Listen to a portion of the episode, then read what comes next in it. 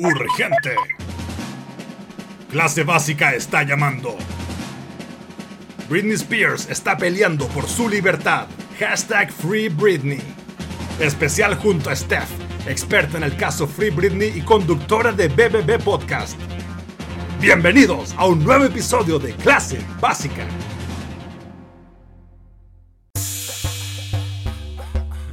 Ya, urgente, chicos.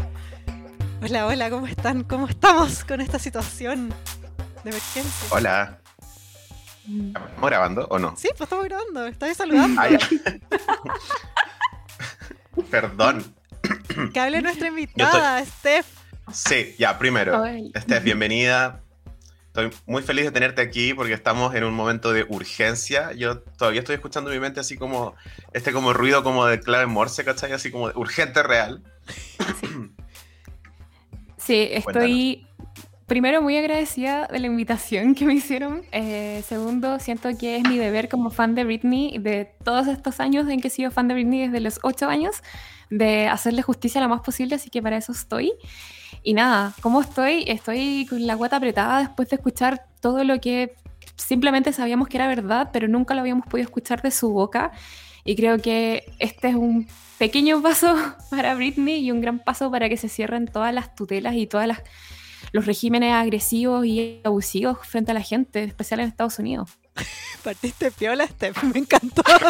Ya, tirando todo, bacán, para que sepan el tono que va a tener esta emisión de emergencia de clase básica. Quiero decirle a todas las básicas que la Steph es nuestra eh, corresponsal Britney. Tú siempre nos mandáis todos los breakings. Sí, yo Sí. siempre pensaba que les escribía como en anónimo y pensaba, ya quizás nunca, nunca, me, nunca me van a pescar, pero les voy a mandar la, la noticia igual, porque algo sentía yo como instinto de básica, decía, esta información me está llegando, necesito compartirla con alguien. y qué El mejor llamado. que con, con ustedes. Sí, es el llamado de básica. Sí, la, la Steph es experta en Britney. Ella es la que nos ha mantenido informadas de todo lo que vamos subiendo. Yo igual quiero pensar que sea un poco Steph, pero sí que tú siempre estás ahí como en el como insider. Tú siempre sabes como info que yo no, yo que sí manejo internet y sí estoy en la deep web de la farándula de internet, hay cosas que yo no sé dónde sacáis. Las invento, ¿te cachai? No, no. Siempre sabe la Steph. A mí me pasa que que mi- eh, la Steph, por ejemplo, nos pasa siempre como distintas noticias Britney, pero harta gente también lo hace, o sea, hartas básicas, pero quiero aclarar aquí que la Steph es la que llega primero. Por eso Sí. yo, no, yo no sé si su zona horaria, ¿cachai? O qué sé yo, pero siempre es la que llega primero con las noticias de nuestro TM, por eso es nuestra experta aprobada por nosotros dos. sí. Bueno, y me además encanta, me siento honrada. Además de ser la experta en Britney, la Steph es locutora de un podcast, de BBB Podcast. Cuéntanos sobre tu podcast. Sí, bien cortito les cuento que BBB Podcast son tres B, pero deberían ser cuatro. Y una de ellas debería ser por Britney, ojalá. Pero BBB Podcast es, eh, es- stands for Bueno, Bonito y Bisexual. Y es un podcast que hago con mi amigo Isaías Osorio y es sobre bisexualidad. Y es el primer podcast en español que habla sobre este tema. Así que si lo quieren seguir, háganlo. Pero eh, piensen que esto está hecho no solamente por una persona bisexual, sino que por una persona bisexual fanática de Britney. O sea, referencias pop todo el rato. Esto no es solamente teoría y academia y fomedad, sino que es pop, aprendizaje y comunidad. Me encanta. Amo. Yo lo encuentro muy cool, el Sí. podcast de la Steph. Porque ¿Eh? encuentro que, a ver, yo no soy bisexual, pero lo escucho y me gustaría hacerlo porque es muy cool. Ay, qué ridículo, Leo, lo que acabas de decir. Te encuentro ofensivo a cagar. Porque ay, mi, mi- mi podcast gay es tan aburrido en la... A mí me gusta, Steph, cuando ustedes hablan algunos temas como la invisibilidad. Encuentro que la invisibilidad de la bisexualidad es un tema que nunca nadie toca y que yo siempre lo he visto que ustedes lo tocan mucho en BB Podcast y te agradezco. En nombre de toda la comunidad. Gracias, Steph. Y e Isaías, un saludo, un besito bisexual. ¡Muac! Besitos. Oye, oye.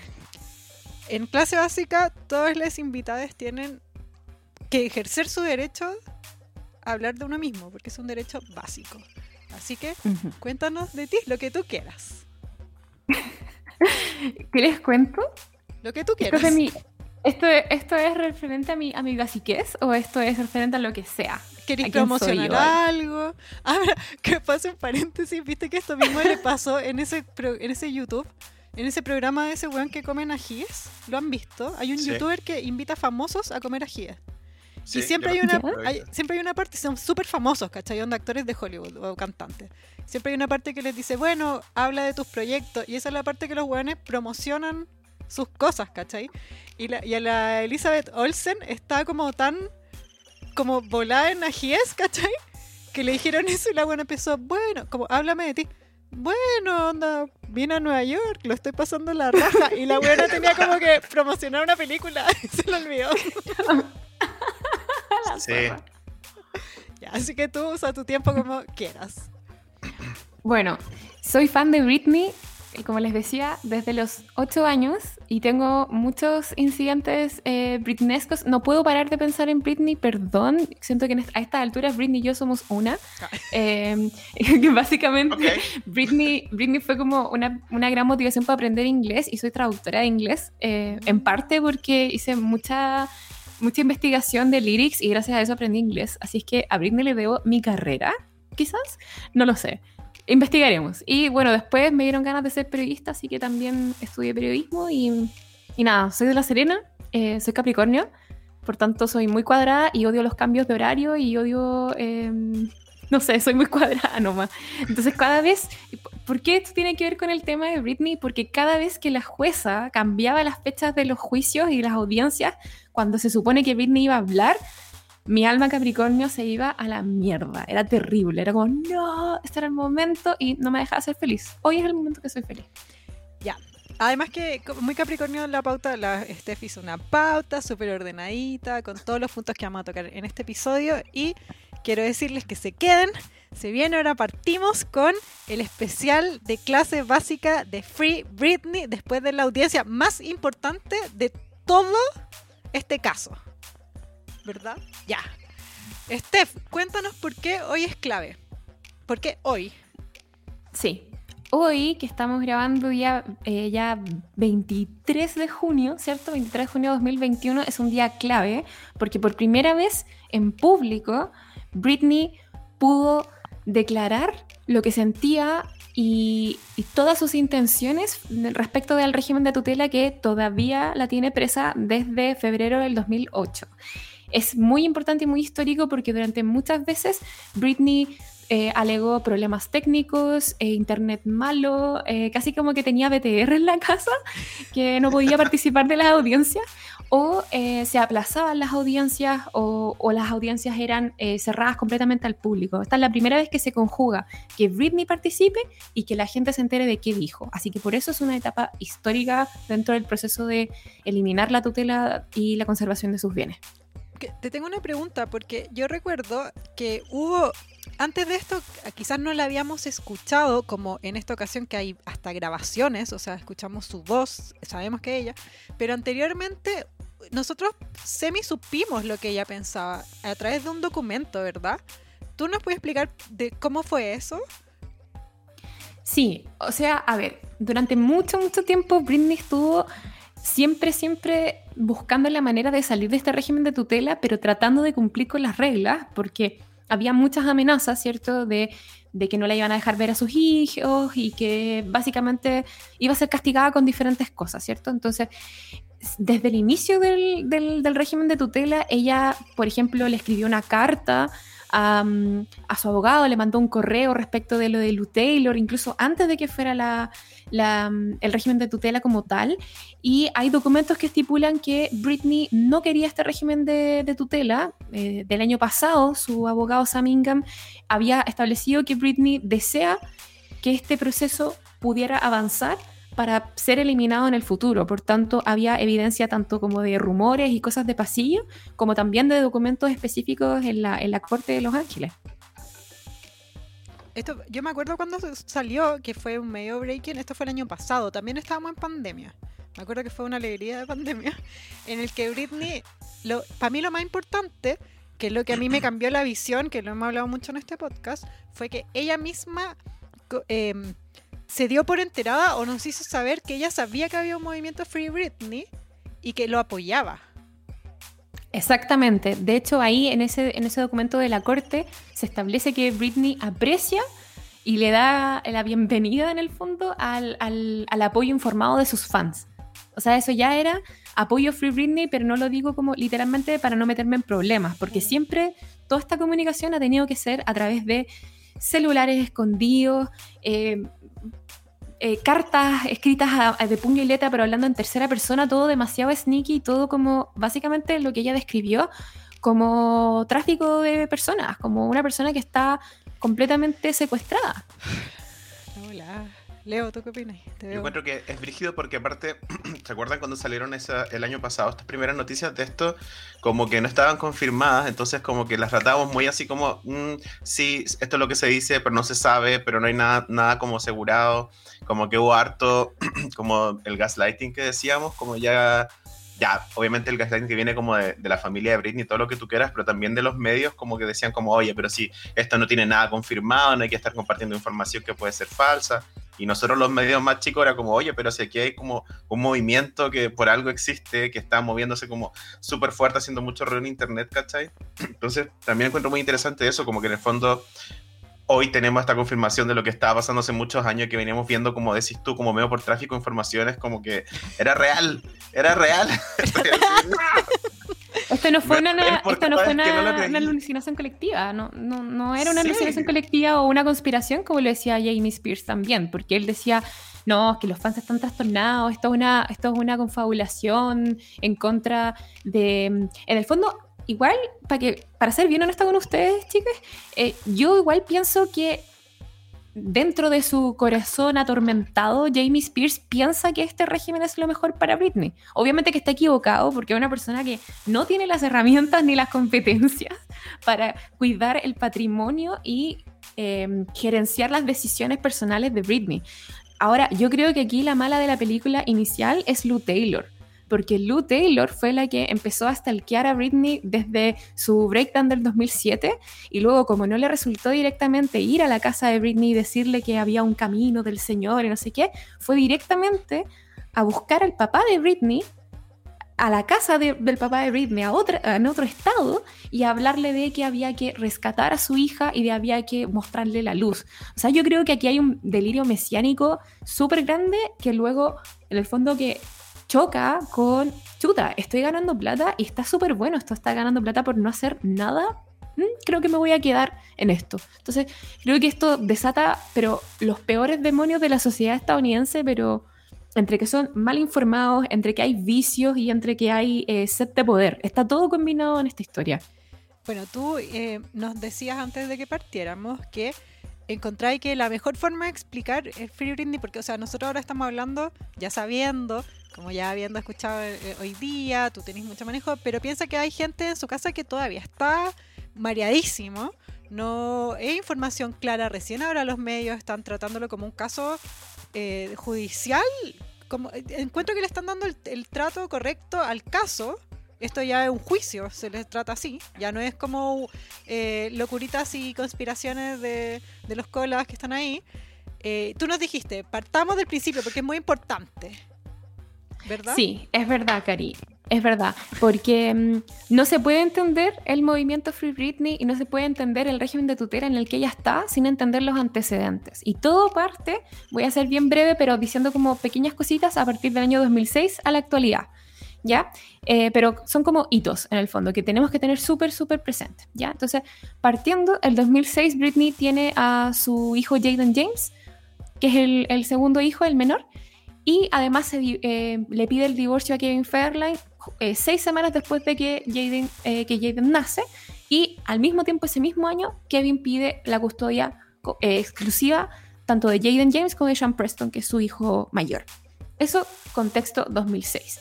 En el año 2007 pasan varias cosas en la familia de Britney. Se muere su tía Sandra, que es hermana de Lynn, la, la mamá de, Britney, que es muy, muy cercana a, a, Britney, es la mamá de su prima y muy, muy mega amiga. Eh, Laura Lynn, porque por alguna razón en esa familia todo el mundo se llama Jamie Lynn, Laura Lynn, eh, todo el mundo se llama Lynn por alguna razón. Eh, y además empiezan a ocurrir todos los acontecimientos que ya conocemos, que es cuando Britney se rapa, se rapa eh, o cuando ataca el auto de, que, de un paparazzi con, con un paraguas y todo eso. Y luego, eh, de hecho, perdón, hay un poco de ruido acá.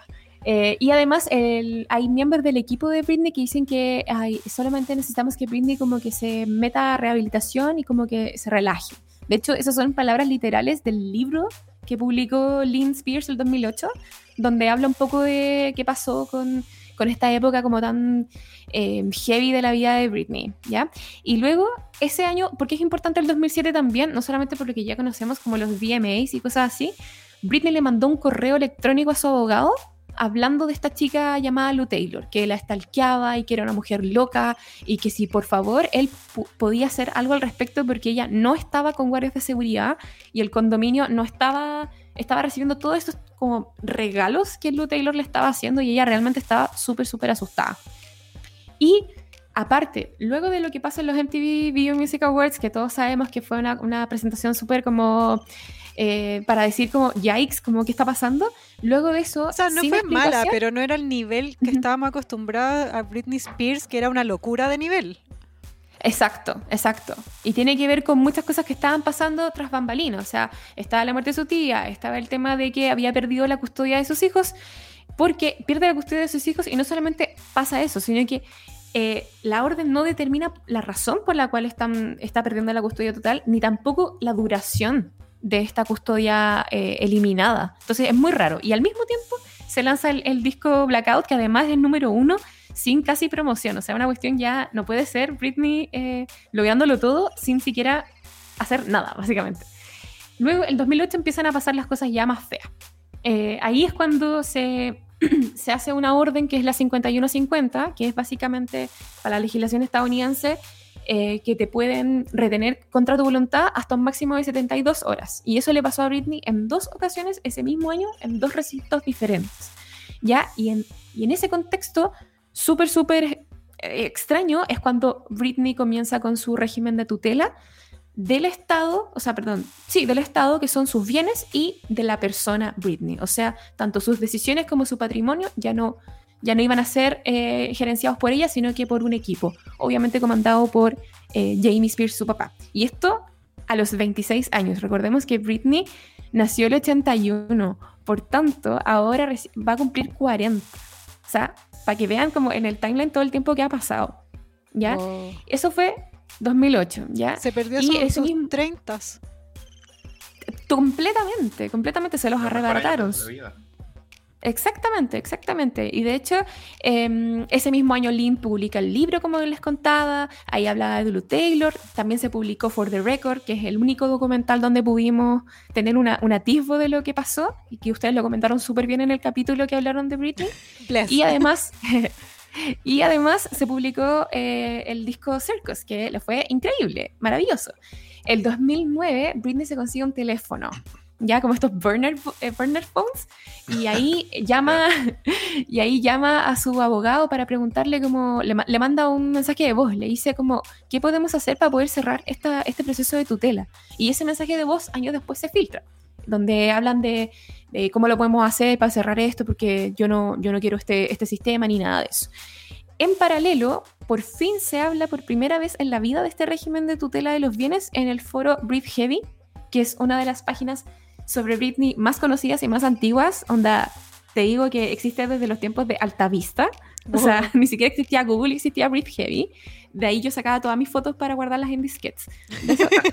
antigüedad, antigüedad. Entonces, Me acuerdo que, creo que de Brit Heavy bajé como las fuentes de Britney, como todas las fuentes que estaban como de los discos, como que la usaba en mis trabajos de la U. Ay, me encanta, me encanta. Y ahí en Breathe Heavy eh, intentaron cerrarlo, porque ahí empezaron a hablar un poco de lo que estaba pasando con este régimen y obviamente fueron silenciados. Y además Britney se va de, de, gira. Oye, Steph, acá en este punto de la historia, acá ya era como conocemos ahora el conservatorship, tú le dices el régimen en español. Yo le digo conservatorship y me costó caleta aprendérmelo, así que lo voy a decir mucho. Aprovecha, sí. Yo le digo régimen de tutela porque es una tutela sobre sus bienes y es una tutela sobre la persona. Entonces no solamente es no puedo tocar mi plata, sino que yo misma, mi cuerpo, es casi como que si no me perteneciera. ¿Cachai? Eso, es- eso es el régimen en el que ella Estaba está. pensando como eh, Kanye West cuando le dio su último meltdown, él también dijo que querían ponerlo en un 51-50 y ahí tenemos que buscar así, ¿qué quiere decir con esto? Y ahí encontramos que la figura del 51-50 se volvió famosa entre las celebridades desde Britney Spears. Exacto. Sí, sí, me acuerdo. Exactamente. Y, y bueno, se Pero, supone pero que acá la Britney no 2009 estaba, no estaba buscando cerrar el conservatorship. Ella quería como que vieran qué onda con los hijos y, y acá todavía no era tan terrible. ¿O sí? ¿O No, sí de hecho, era? no, de hecho, desde el momento uno es que Britney quiere cerrar este régimen de tutela que en principio iba a ser temporal. Pero en esta, en estos dos, entre estos dos 51-50 que tuvo Britney, ahí es cuando se afirmó el régimen como permanente. Y eso es lo más extraño, porque se supone que estos procesos de, de tutela son temporales, en especial cuando la persona es joven y está pasando como por una especie de demencia temporal, que es lo que dijo finalmente Jamie para poder ganar este caso, en el fondo. Wow. ¿Cachai? Entonces, ¿qué pasa después? En el año 2011, porque el 2010 Britney está de, de- de gira, el 2011 Brad Sense, que es le- la marca que en el fondo gerencia los perfumes de Britney, que yo me imagino que ustedes ya conocen los olores del Fantasy, del Curious, Totalmente. obvio, obvio que sí. Ya, ellos, todo, o sea, yo tuve el Curious y tuve, y tuve los Fantasy, que dicho sea de paso, son, olor- son unos olores exquisitos. En fin, em, nada, en esa época eh, ellos se querellaron contra Lou Taylor y Jamie por fraude. O sea, ya estaban empezando a tratar de cortar un poco el queque con, con la máquina de hacer plata que es Britney Spears hasta el día de hoy, incluso no trabajando. Y el mismo 2011, la fundación Britney Spears que Britney hizo cuando era súper chica para ayudar jóvenes talentos y todo el tema, se va a la quiebra, pero no sin antes destinar 50 mil dólares a Mercy Ministries, que es una empresa que, o, una especie de, de conjunto de ministerios como de fe o como mini iglesias, en el fondo, que gerencian Lou Taylor y su marido. Qué conveniente. Pero no entiendo por qué llegó tan a que la pescaran tanto. ¿Lou Taylor? Sí. Sí. Yo creo que un alto poder de convencimiento frente a un alma completamente ignorante y aproblemada desde el principio como Jamie Spears. Jamie Spears es una persona súper aproblemada. Jamás voy a justificar lo que ha hecho porque es básicamente demasiado sórdido, pero sí es una persona que desde el momento uno ha tenido carencias y que, y que claramente no está estable. Él necesita un régimen de tutela, no Britney. Es verdad, es verdad, Steph, la información que yo leí sobre que Jamie salió de rehabilitación y Britney le compró un negocio y que el negocio quebró y que por eso el Jamie como que se metió en el, eh, a ganar plata con Britney. Yo esa teoría leí hoy. ¿Eso es real? O sea, es real. No sé si a partir de que no fue exitoso con sus propios negocios que se metió de lleno a, a básicamente vivir de su hija, pero sí tiene mucho que ver con eso. Pero sí es verdad que Britney eh, le, financió- le compró un departamento y le compró cosas no solamente a él, sino que su, a su hermano, a su mamá, a todo el mundo le ha comprado cosas. Que Pero igual es, no- multimillonaria. No creo que a Britney en ese momento le molestara comprarle cosas a su familia y mantenerlos. Igual ni los No. sentía yo, cacho.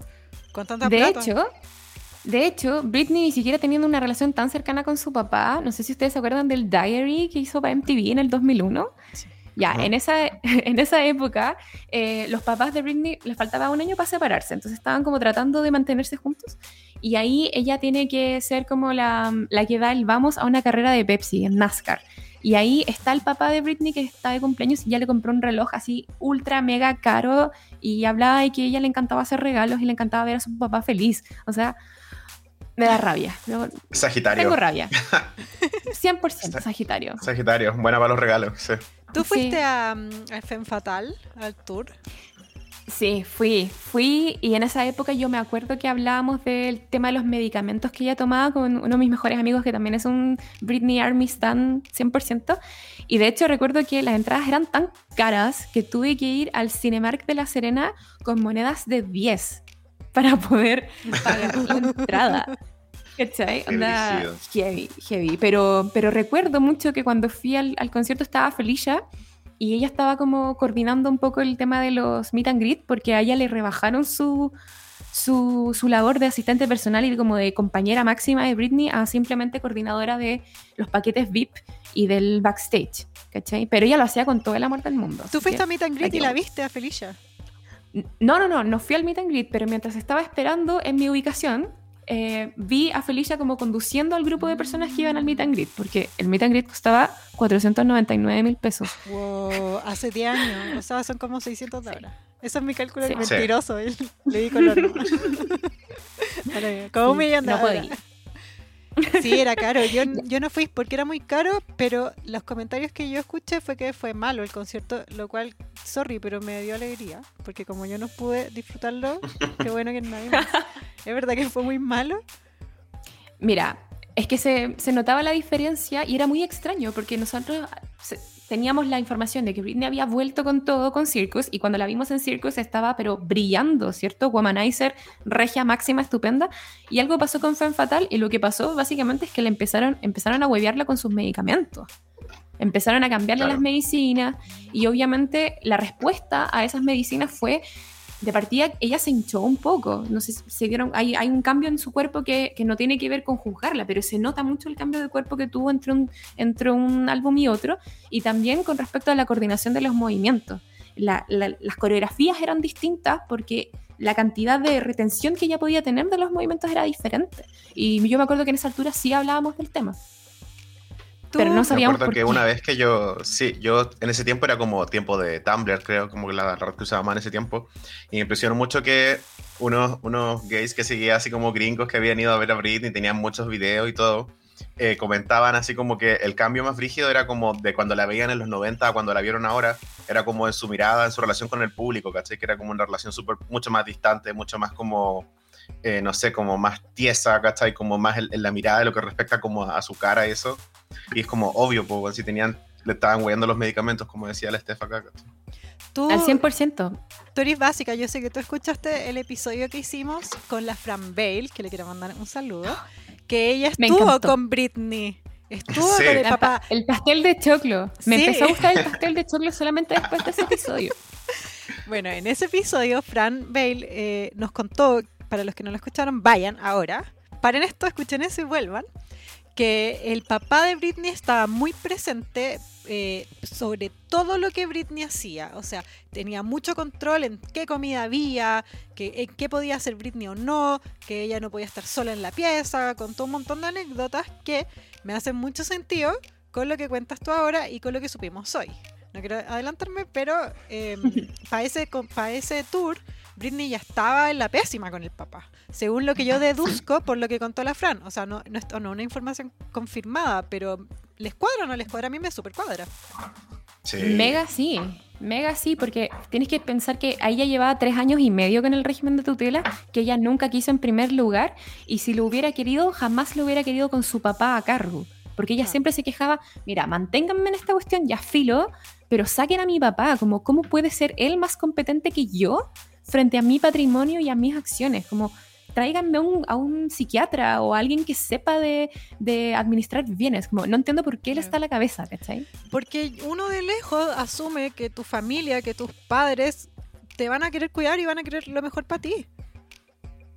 Yo, Sí, yo fui sí. gaslighteada y yo quería pensar que los papás de Britney lo que querían era que no estuviera en contacto con cosas que le hacían mal, como las drogas. Yo creo que cuando hay una persona, que esto lo he dicho también en el podcast varias veces, que tiene problemas reales con las drogas, eso no es algo para, para minimizar, es un problema grave. Y es real que esa gente necesita ayuda con temas de control.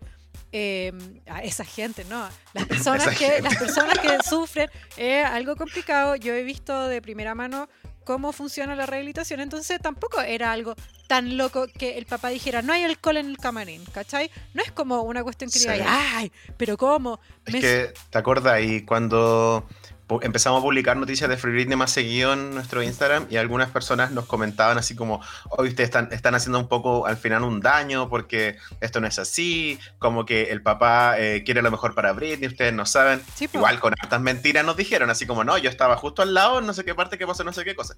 Pero, Sí, pero harta gente como que nos, nos hablaba ya como desde el gaslighting comprado, eh, empaquetado y Es pagado que, de nuevo. es que no era tan, no era tan loco. Ya, a nosotros en ese momento nos hizo parar un poco, decir como, oye, quizá no estamos reporteando bien esto, quizá estamos sumando a una opinión más sensacionalista, Sí. etcétera. Es que Me queríamos que- hacerlo responsablemente. Claro, ¿cachai? Como que en el fondo cualquier opinión que pareciera como un poco distinta decíamos como, bueno, ¿y esto por qué? Y ahora me doy cuenta que era un gaslighting más que comprado, o quizá era la misma empresa alrededor de Britney queriendo callarnos, no, no, no dudo, pero... Es que imagínate, hay, hay decenas de personas detrás de, de- de la máquina que hace plata, que es Britney. O sea, hay muchos intereses comprometidos y dentro de la gente que está en ese team, que entre comillas le dice team la, eh, Britney cuando habla ahora en la corte, eh, es gente que tiene muchos intereses comprometidos y que además tiene manejo de medios. O sea, obviamente que tienen Claro. manejo de comunicación para hacerla ver y para meterla en situaciones que la metían en problemas y la hacían ver como no calificada. El tema de su Instagram, el tema de, de quitarle su, su- sus tratamientos de belleza y cosas así para hacerla ver como inestable, es todo, está todo muy bien pensado. No por Jamie, Sí. pero por la gente, los mandos medios, digamos. Pero Jamie es incapaz de pensar en esa estrategia. Pero el tema con Jamie, yo creo, es que él se ensegueció con el poder y ya no le importa a su hija. O sea, si es que le importó en algún momento, en verdad. Yo, yo encuentro que nosotros creímos eso, claro, funcionó todos estos años porque estaba muy bien hecho. Era una máquina, Tal cual. es, es una máquina de, de comunicación gigante. A nosotros siempre en este podcast nos gusta hablar de eso, como la dimensión de, de cómo utilizar los medios o, la- o la imagen pública que tú y los mensajes públicos que hay. eh, todo tiene un detrás, ¿cachai? Y encuentro que en este caso, eh, si es que esto se destapa, más de lo que ya habló Britney hoy, que lo vamos a ver después, eh, qué ganas de estudiarlo. Porque, ¿cómo? Sí. Ondas, la mente estratégica de esta gente es muy malo, pero igual es muy interesante. Yo quiero saber cómo. O sea, yo creo que, creo lo mismo que tú, Cari, de verdad. Yo creo que esto es un caso para estudiarlo en escuelas de periodismo, de cómo el manejo de los medios puede asesinar tu imagen al punto de que la propia persona le da miedo salir y hablar y decir la verdad porque piensa que la gente se va a burlar de ella y va a decir que está mintiendo. ¿Cómo te anulan para que ni tú misma te creas a ti misma lo que estás diciendo lo suficiente como para salir y declarar la verdad, ¿cachai? Es una máquina, es, es, es básicamente lo que ocurre con personajes políticos de repente, pero nunca lo habíamos visto tan burdamente en, el- en la industria de la farándula. ¿sabéis que Creo que además, eh, sí, es que siento que, por ejemplo, es algo que hemos visto pasar en situaciones donde la gente que está en el, en- como siendo manipulada, no, eh, como que no tienen la comunidad en la que apoyarse, ¿cachai? Como para poder como demostrar que están siendo manipuladas, como demostrar que en el fondo se están aprovechando de ella, etcétera, etcétera. En este caso, en Britney, su comunidad son sus fans y aún así son millones y aún así no podían demostrarlo, ¿cachai? No podían que ser, el discurso fuera como el oficial, ¿cachai? Eso mismo te iba a decir, yo creo que no es gratuito. Yo creo que especialmente en este caso funcionó porque la gente, los fans, el fandom de Britney, los que levantaron la voz, oh, casualmente eran mujeres, casualmente eran eh, hombres con pelo rosado, ¿cachai? A la hora de que el fandom eran hombres con terno y salía uno a decir, oye, acá hay algo raro, pesquenme, ah, ahí sí se escucha. Pero justo nosotros, ¿cachai? La comunidad que gusta de Britney, somos pura gente que no realmente no somos tomados en cuenta por la opinión. Como, ah, estos loquitos. O sea, esta cuestión del- de, la, de la mala información y de las conspiraciones, que ahora precisamente por la pandemia, por toda esta cuestión, no sé, por, por le tú, veía lo antivacuna, es súper fácil tomar ese mismo modelo y decir a la gente que le gusta a Britney que dice, oye, Britney está esclava, ja, ja, ja, cacha lo que estás diciendo. Estás diciendo que hay una máquina una empresa que tiene a una persona que es de las más famosas del mundo atrapada en una mansión, cacha la weá tonta. Y era verdad. Sí, hay un 100%. episodio de, de South Park que me da mucha rabia, que es como el episodio que sacaron como post Free, Free Britney, que un poco se burlaba de que Britney era más acosada por sus fans que por la empresa que estaba alrededor de ella y que era como que la gente, como que sus fans la tenían loca. Y yo así como, ¡ay, qué rabia este mono! Que así yo South Park, pues a veces me río viéndolo y todo bien, todo lo que tú quieras, pero es claramente un producto pensado para el hombre heterosexual, ¿cachai? Que le gusta un tipo de comedia específico y a ese hombre le sirven en bandeja, ¿cachai? Ese discurso del gaslighting así, pero ya explotado al máximo, que hasta como que hasta los fans le hacen daño a Britney, ¿cachai? Que es en el fondo el mismo discurso que tenía el papá, ¿cachai? Ese es el problema, como que es derechito. Oye, pero no nos perdamos porque estábamos Sí, en la vamos en en mil- X Factor. Sí, sí. Sí. No, pero está entrete, Sí. démosle. De- sí, de hecho, ya, el 2011 ya como resumen, Britney viene a Chile, ¿cierto? Está todo esta, este tema que ya conversamos. Y el 2012 lo más relevante que ocurre es que Britney es jueza en The X Factor y ahí como pareciera ser que puede dar sus opiniones, pero lo único que puede hacer es como simplemente opinar frívolamente sobre participaciones musicales de otras personas. Y el 2013 eh, se publica este infame disco que yo jamás voy a pensar que es un disco de Britney, pero Britney Jean, no quiero hablar del tema. Eh, y, eh, y comienza la residencia en Las Vegas. Y esto es importante porque es un hito en la carrera de Britney, donde mucha gente piensa que estar en Las Vegas es como enterrar tu carrera. De hecho, como la propia Cristina Aguilera lo dijo, y luego como tres años más tarde hizo su propia residencia en Las Vegas. En fin, nada que ver eso. Pero, eh, pero eh, ganó muchísima plata con esa residencia que duró años. Y al año siguiente, el 2014, obviamente Jamie Spears pidió recibir un, un pedacito de esas ganancias, de, de ese como gross revenue que le dicen en inglés, que era como alrededor del 1,25% de las ganancias, él quería recibirlas, aparte del sueldo que le estaba llegando por ser el conservador de los bienes y de la persona de Britney. O sea, no contento con esa plata. Ahora, ¿qué pasa en el 2016? Ahí hay un sitio web que habla de, de plata y de fortunas de los famosos que estima que se ganaron alrededor de 267 millones de dólares solamente por concepto de la residencia y merchandising, pero cuando, hay doc- eh, cuando revisamos documentos de la corte dicen que eso solamente fueron 56 millones de dólares. ¿Dónde está el resto de la plata? Me pregunto ¿Dónde yo. está? Como, claro, como, ¿Dónde ¿qué tan caro era el copete que se compraba James Spears?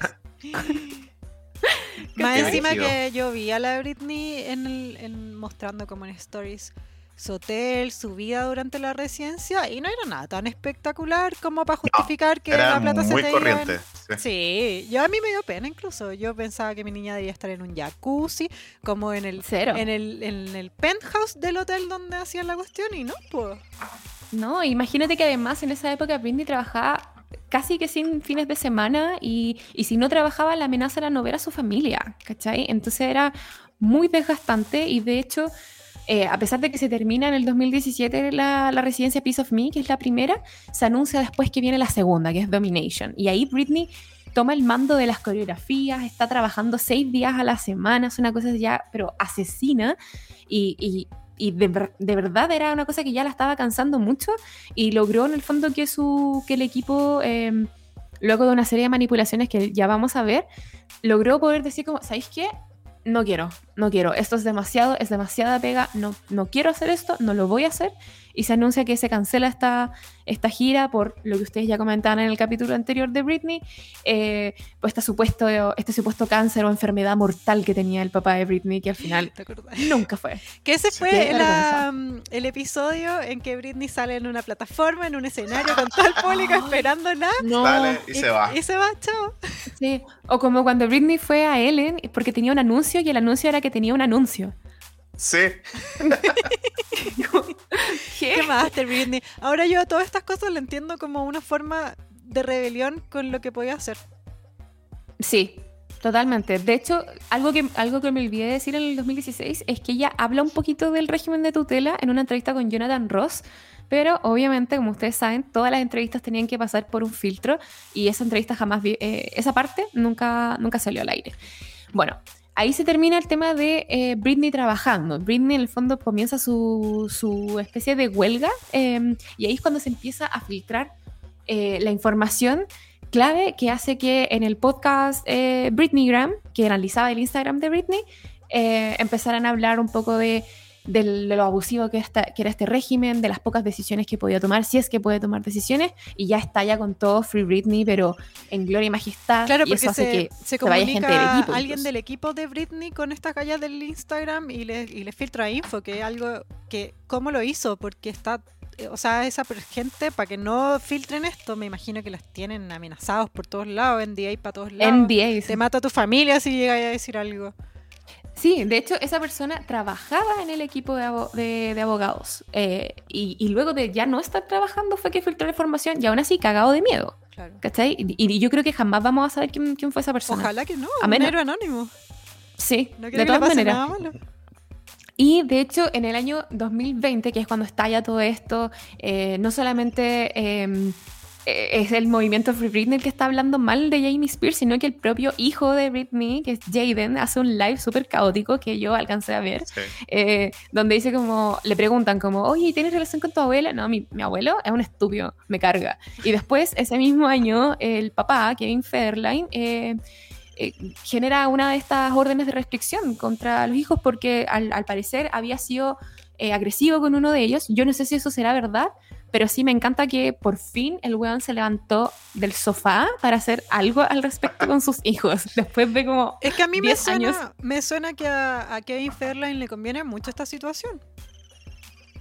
Sí, pero, pero igual es extraño. Yo encuentro que, que Kevin Fairland podría haber terminado en buenos términos con Britney y, y- y no me suena que esté cuadrado con, con Jamie Spears, en verdad. Porque, Pero, no a- sé, pero a Jamie Spears le conviene que el Kevin Fairline tenga la tutela porque es la amenaza constante que le hacen a la Britney. Si es que tú no haces todo lo que yo te digo, perdí a tu hijo porque están con él, con el papá. Y aparte que el Kevin Fairline le llega la super pensión por tener la, la tuición y la Britney le, le financia a sus hijos y a los, todos los otros hijos que tiene. O sea, le Sí, po, súper conviene. sí. El Kevin Fairline, ¿te acuerdas cuando quiso ser DJ y esa era su pega, comillas? No me ven haciendo una cara. ¿Cachai? ¿Qué más hace ese weón? Le súper conviene esta situación. Yo lo odio, así que eso pienso, esas son mis teorías. Sí, sí, y es muy probable, es muy probable que, que- que sean plausibles, pero yo creo que Kevin Fairland es solamente un peón dentro de todo este juego de ajedrez. O sea, ni cagando él es el rey o el que está tomando las riendas. Esto es Jamie Spears y Lou Taylor. Y ya llegamos a 2021, donde esto ya, pero está así, la cagada. Hubo muchas audiencias donde no participó Britney y muchas cancelaciones y aplazamientos de, la, de, la, de las audiencias donde queríamos ver a Britney hablar o al menos escucharla. Y por fin, el día de hoy, se pudo hacer a través de Teams y luego de, entre comillas, problemas técnicos, porque siempre el mismo show de los problemas técnicos, pero por fin Britney se contacta telefónicamente, no, no aparece dentro de la videollamada, sino que se llama por teléfono eh, y participa solamente con audio. Y ahí es cuando hace una declaración que dura 24 minutos, que yo creo que ni cagando fueron indiferentes para, para Jamie Spears, para Vivian, que es su abogada, y para el equipo que básicamente eh, debe tener bastante miedo en este momento. O por lo menos yo quiero creer que tienen miedo. Yo creo que sí tienen miedo. Yo creo que el miedo no fue por el Free Britney. el- o sea, sí fue, pero no por los fans, porque siento que lo tenían súper controlado, que era su palabra contra la palabra de los fans. Yo creo que tienen miedo porque esta audiencia tenía todos los ojos encima, porque a principio de año empezaron. Uno salió el documental del Free Sí. Britney, y dos, anunciaron como cinco documentales más. Sí. O sea, esto ya y la continuación. la rompió, y la continuación de- del Framing Britney Spears del New York Times. De, hecho, New York Times ya anunció que viene una segunda parte. No, pero O sea, hay, hay más. más. Hulu anunció uno. eh, deja La pensar. BBC. Creo que sí, hay más, como son varios. El, el youtuber este, el, el Funeke, también anunció uno por YouTube. El Funeke, ya es que digo el, el youtuber Funeke es muy amplio, pero... que como, ¿Quién no está? Como que, como que a esta El que altura la única persona que no fue funada. El que le hizo el documental a Jeffree Star. Ah, no sé. Yo solo sé de Britney. Ya, sí, ya, filo. Pero anunciaron un montón. Un saludo a ti, básica, que me está gritando el nombre y no te escucho. Jane Dawson, lo escuchaste acá. Eh, Escucho es acá, así que- verdad. ¿Te escuchas?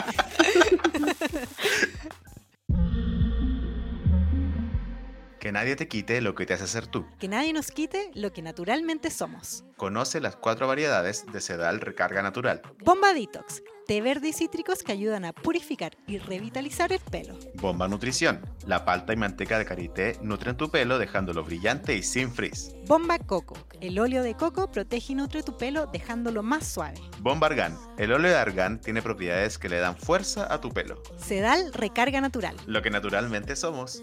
Lo que naturalmente somos. Lo que natural. Ya, Bueno, entonces... y hoy- Claro, y hoy ocurre por fin el bombazo, 24 minutos de pura verdad y, de- y además uno si, se, si para a escuchar lo que, lo que dice Britney y el tono con que, el que lo dice, lo dice con un tono de urgencia absoluto, con un miedo a que le fueran a cortar en cualquier momento la comunicación. De hecho, en dos ocasiones la jueza le dice que por favor hable más, más lento para que la persona que está digitando lo que dice pueda escribirlo. Eh, yo creo que ahí había mucha, mucha ansiedad de poder contarlo todo sin que le cortaran las alas. Y quiero contar dos cositas de la antesala de, de esta audiencia del día de hoy, y es que Felicia Culota, como le habíamos dicho, su ex asistente y ahora, eh, bueno, básicamente fan número uno desde el principio de Britney Spears, eh, subió un fan art de, Free Britney por un ratito y luego lo borró, yo creo que le dio miedito. Y Sam Asghari, que es su desde el 2016, subió una foto, una story y yo quiero no solamente detenerme en la story, sino que en la story anterior que subió a esa. Él subió un video de 29 segundos hablando de los leones y de por qué el león es el rey de la selva, no siendo el más rápido, no siendo el más inteligente, ni siendo el, el más grande. ¿Ya? ¿Qué, ¿Qué, tiene que ver todo esta, esta, este misticismo con Britney? Es porque Sam trata a Britney como su leona. Y de hecho, hace este, esta publicación del, del, tema de los, de los leones y todo eso, e inmediatamente después él sube la foto donde sale con una polera que está pintada a mano, que dice Free Britney en morado, y un pequeño emoji a la izquierda de león. Porque él trata a Britney de su leona. Y siempre lo ha hecho, My Lioness. Hecho, Igual no dice Free Britney, dice Free Brooke, como que está cortado. Tú sabéis que dice Free Britney. Claro. Yo siento o sea, que el Sam Asghari es súper respetuoso con Britney, que él todo lo que dice lo dice súper en clave. Bueno, y ahora como que se, le, se salió ya, se, está chato, pero en un momento o él súper eh, callado, ¿cachai? Porque, porque dentro del régimen de visitas que tiene eh, los hijos y el pololo, tiene que ver con muchas cosas que Britney tiene que hacer y como con play para, para poder lograr verlos. Entonces, él fue muy inteligente y la primera vez que dijo algo así como abiertamente fue el año pasado, si no me equivoco, cuando lo pillaron en la calle, ¿cachai? Como, uh, me pillaron y él dijo como, lo único que tengo para decir sobre el papá de Britney es que es un, es un idiota, un asshole, ¿cachai? Y ahí fue como, wow. Porque mucha gente pensaba que Sam Asghari estaba cuadrado con el papá. Yo, yo como pasó, eso. como pasó con el ex, que, eh, ¿cómo se llamaba? Es el, el Jason Travich. El que era el, el mino, era un mino igual. Un señor mino. Sí. Sí, pero yo igual quiero saber qué pasó con Jason Trawick, porque él se iba a casar con Britney, ellos estaban comprometidos y ahí él pasó a ser co-conservador de los bienes de Britney, pero luego desapareció del mapa. Yo creo, mi teoría, no tengo pruebas ni dudas, es que quizás Britney intentó que él fuera el co-conservador para poder después deshacerse de Jamie y luego Jamie se dio cuenta de eso e hizo desaparecer a, a Jason del mapa con algún acuerdo de confidencialidad tremendo. Claro, así como que el, el, papá le pasaba a esta esclava mujer al, al marido, una cosa así. Sí. Tal que, cual. Que va muy de la mano de lo que dice la iglesia, que es lo que partió todo este desastre. Así que si quieren echarle la culpa a alguien de que Britney sea esclava. Adiós. sí, pues. Entonces hoy eh, escuchamos de su, propia, de su propia voz, por fin, no más especulaciones, todo lo que le han hecho pasar y, y, y, ni siquiera todo, porque Britney en algún momento dice como ya, a partir de este momento como que creo que ya conté lo suficiente como en público, ahora quiero como hablar de otras cosas. Entonces lo que escuchamos y lo que leímos es solamente la punta del iceberg. Y ya escuchamos cosas súper crudas. Yo no sé si quieren que hagamos una revisión, cómo lo hacemos para, para hablar un poco sobre lo que ella dijo. Vamos viendo todo. Veamos todo. Ya. Todo lo que dijo. Ya, me básicas, encanta. ya. Ay, No- este nos, la- sueño. nos lanzamos, vamos. Un análisis exhaustivo en español para toda Latinoamérica de la audiencia del 23 de junio del 2021, acá, en clase básica. Dale. Nunca antes, nunca antes me había sentido tan útil en mi carrera de traductora de inglés. Estudié para esto. Este es mi momento. Sí. Latinoamérica Bueno. Unida te lo va a agradecer, estoy seguro. Bueno, Britney, eh, voy a tratar de hacerte justicia con lo que dijiste y también hay varios momentos en que ella duda y como que, porque ella lee un documento de cuatro páginas Sí. y lo escribió, por si acaso. Entonces por eso hay, hay veces en que duda y cosas así. Hizo su Voy a partir. Sí. Acabo, eh, acabo de... Ok, ahora voy a empezar, perdón. Hay un bicho acá. ya, ahí sí. Sorry. ¿Eso lo pueden borrar? No. Ya. Ah, bueno. Filo. Eso va, sí o sí. Ya, filo. Ya. em, ya. Eh, tengo un teléfono nuevo y tengo mucho que decir, así que esperemos un poquito. Bueno, básicamente ha pasado mucho desde los últimos dos años. Escribí todo esto. La última vez que estuve en la corte, voy a ser bien honesta con ustedes, no he, no he, no he estado en la corte en mucho tiempo porque en verdad no creería que me iban a escuchar al nivel, en, en ningún tipo de nivel desde que estuve acá en la corte la última vez. O sea, básicamente está diciendo que no pensaba que le iban a tomar en serio con ningún tipo de declaración. Traje cuatro hojas de papel Wow. en mis manos y las escribí a lo largo, de punta a cabo, eh, de todo lo que he tenido que pasar por los últimos cuatro meses antes de venir a este, a- a este lugar. La gente que me hizo esto no debería ser capaz de salirse tan fácilmente. Voy a hacer una Como de recapitulación. salirse con la suya, yo lo entiendo. Exacto. Sí, sí, en el fondo es como get away with murder, básicamente. Como eh, salirse con la suya, básicamente. Bueno, entonces dice que va a recapitular. Eh, estaba en tour en el 2018, me forzaron a hacerlo. Mi, mi management, mi, mi team, me dijo que si no hacía este tour iba a... Y ahí la jueza le interrumpe y le dice que por favor hable más lentito porque necesita tomar notas. Oye, espérate, Eh, paremos ahí. Que heavy. Empezó así. Acá vengo a dejar la caga. Sí, y, y- y creo que lo hablábamos al principio antes de, antes de grabar, que es que había un sentido de urgencia en el tono que usa Britney, en la entonación, que era, tengo miedo de que me corten el internet. O sea, ya, eh, yo creo que ella ya veía a Lou Taylor desconectándole el router, ¿cachai? Onda como estrellándose contra un poste afuera de su casa para que se le cayera como la señal en ese momento.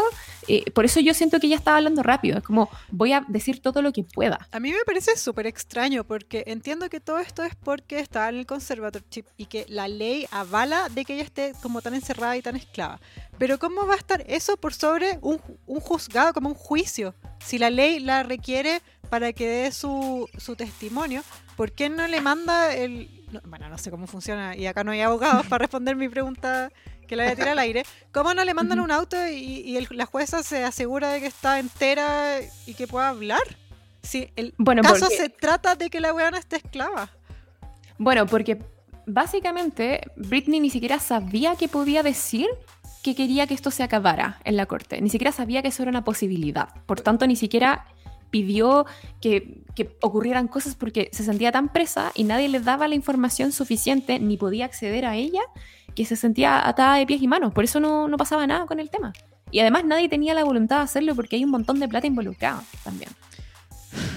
Ya, ahí la jueza le dice, habla más lentito, porque Por fin. va a tener, va a tener que, no, le dice, va a tener que hablar más lento. Y Sí, sí, "Ya, le- sí, sí, sí, obvio. Y ahí la, la Britney dice, ya, ya, perdón, perdón. Entonces, la gente que me hizo esto no, no debería poder salirse con la suya tan fácilmente. Estaba en tour en el 2018, me forzaron a hacerlo. Mi equipo me dijo que si no hacía este tour, iba a tener que buscarme un abogado y mi propio equipo me podría demandar si no seguía al pie de la letra este tour. Eh, me dieron un, un pedazo de papel, una hoja, eh, tan pronto salí del escenario en Las Vegas y me dijeron que tenía que firmarlo. Fue muy amenazante y muy aterrador. Y con el tema del- de mi régimen de tutela, ni siquiera podía conseguir mi propio abogado. Así que por el miedo le di y simplemente hice el tour. Y en el tour me imagino que se refiere a Piece of Me, porque el Domination no fue, ¿cierto? Claro. Bueno, Sí, pero, eh, en ¿cuándo el ese tour? 2018. Habla, acá está Exacto. en el 2018. Sí, es verdad. Entonces, cuando se terminó ese tour, eh, salió, eh, se supone que iba a salir un nuevo tour en Las Vegas. Eh, empecé a, ensayar temprano, pero era difícil porque había hecho Vegas cuatro años y necesitaba un break, necesitaba un receso, vacaciones. Pero no, me dijeron que así es, así va a ser el, el cronograma de trabajo y así es como van a ser las cosas. Ensayaba cuatro días a la semana. La mitad del tiempo estaba en el estudio y la otra mitad estaba en otro estudio en Westlake. Westlake es, eh, es una mm, facility, es un centro de, donde ella tenía que ir a terapia y, y ver a, a- a diferentes profesionales, por eso hace la diferencia. Entonces, perdón, no, Westlake es un, es un, es un sector de, de, mm, No sé si es de ley, pero, pero es en otro lugar, básicamente. En, en fin, eh, ahí ella dirigió casi todo el show. Ella dice, de hecho, yo básicamente sí. dirigía todo el show. sí, sí. Que que lo dirigí- diga. Me encanta, me Sí. encanta que, que tome poder por su propio trabajo y que deje de pensar la gente que ella es un títere que recibe órdenes, porque así nunca fue en sus primeros álbumes, por lo menos. Dice, eh, la mayor parte de los pasos de baile se los enseñé yo misma a, a mis bailarines. Eh, me tomo todo lo que hago muy seriamente. Hay muchos videos, hay mucho material en video conmigo en los ensayos, y eso es verdad. No sé si los han visto. Eh, no era buena, era genial, era Wow. muy buena. Le Esa enseñé a un... Cuando dice, I wasn't good, I was great. Sí, Así- Me encanta, me encanta una Britney No sabiendo buena, exactamente era su seca. valor. Diri- dirigía un cuarto con 16 bailarines en ensayos. Exacto. Que quiero hablar de esto. Me quiero detener porque la Britney baila la raja. Y acá ya, o sea, llevamos cuánto, dos párrafos y ya sabéis que está todo mal. Y yo en esos dos párrafos ya sé que todo lo que nos decían era mentira. La Britney por primera vez está hablando su verdad, que es todo lo contrario a lo que siempre nos dijeron. Y, ya, que la Britney, su Instagram es Britney dando vuelta y Britney bailando. ¿Ya? Y sorry, pero los bailes que a mí me gusta igual ver a Britney dando vueltas, siento que es feliz haciendo eso. Pero los bailes que pone en Instagram no me cuadran con esto que está diciendo acá de que ella era, onda, no era buena, era increíble. Era la, la jefa de un team de, de bailarines que no son bailarines cualquiera, son bailarines que tienen el nivel para actuar en Las Vegas. O sea, son como la creme de la creme de los bailarines de, de un espectáculo. O sea, bailarines que deben ganar más plata que, que muchos otros bailarines en otras cosas. Entonces, puta, me, me suena, me choca, lo encuentro extraño. ¿Tú qué opináis de, de esos videos de Britney bailando en Instagram, Steph? Yo creo que son en parte eh, una obligación contractual, por tanto Britney no les ponía mucho cariño. ¿Cachai? Entonces era como ya voy a hacer una improvisación y también tienen que ver con lo que viene después en, el- en lo que ella dice, como de cómo la fuerzan a, a publicar contenido y a decir que está bien cuando no, cuando no lo está y, y muchas otras cosas que siento que nos va a quedar muy muy bien como cuadradito todo lo que pasa eh, ahora que vamos a- a escuchar esta parte. Ya, a ver, dale. Ya. Entonces ahora, ahora empieza a quedar la cagada, porque ella dice, eh, es chistoso escuchar el lado de la historia de mis managers. Dicen que no estaba participando en mis, en mis ensayos y que nunca acordé tomar mi- mis remedios, mi, mi medicación, eh, que solamente tomo en la mañana, nunca a la hora del ensayo. Ellos ni siquiera me ven cuando me la tomo. Entonces, ¿por qué están diciendo eso? Entonces, cuando dije que no a un, a un movimiento, a un paso de baile en, en el- en los ensayos, fue como que hubiera así plantado una bomba en algún lugar. Y dije que no, no quiero hacerlo de esta forma. Y después de eso, mi equipo, mis bailarines, mi asistente de la gente nueva que se supone que iba a hacer este show nuevo, todos ellos se fueron a una habitación, cerraron la puerta y no salieron por al menos 45 minutos. Señoría, no estoy, no estoy aquí para ser la esclava de nadie. No le, le puedo decir que no a un paso de baile. Eh, y en ese tiempo me dijo mi terapeuta, doctor Benson, que murió el 2019, eh, que mi manager lo llamó y que en ese momento eh, dijo que no estaba cooperando o siguiendo como el, el- el reglamento de los ensayos y también dijo que no estaba tomándome mis medicamentos, co- cosa que es muy tonta porque viene la misma señora todas las mañanas por los, durante los últimos ocho años para darme el mismo medicamento. Eh, y ni siquiera estoy cerca de esas personas estúpidas. No tenía ningún sentido. Eh, hubo un periodo de una semana donde fueron muy amables conmigo y les dije que no quería hacerlo de esta forma. Les dije, o sea, perdón, ellos me dijeron que si no quería hacer eh, este nuevo show en Vegas, no tenía que hacerlo porque me estaba poniendo muy nerviosa. Fue como literalmente sacarme 200 libras de, de encima, un peso de encima, cuando me dijeron que no, que no tenía que hacer el show más, porque en verdad estaba siendo muy, muy difícil y era demasiado. No, no, lo, podía, no lo podía manejar, era demasiado. Entonces ahí está hablando como de la gran explotación, ¿cierto? O de, o de cómo en el fondo, por una cosita que dijo ella, así como, no, me gusta ese paso de baile, lo hicieron explotar como que no estaba cooperando y estaba siendo difícil. ¿Cachai? Sí. Y me imagino cómo pasa eso con... Esa crítica como hollywoodense, que toda la vida lo hemos dicho como, solo las mujeres les dicen que son difíciles, los hombres Sí. son como caracteres complicados, que tienen como este gran misterio detrás de ellos mismos, y Joaquín Phoenix puede ser como un hijo de puta, y lo mismo, el, ¿cómo se llama este? Jared Leto puede ser un buen insoportable, y siempre son como más icónicos en sus personajes por eso, y las mujeres en cambio siempre son difíciles, ¿cachai? Como que Britney, eh, es que me da risa porque es de manual, y aún Sí. así como que es muy sorpresivo, ¿cachai? Sí, po. y ahí tú te empezás a pensar como, si le pasa a Britney, imagínate lo que le pasa a la gente que no tiene Que no Britney. nada, o sea, exacto, como en todo el resto de los mortales.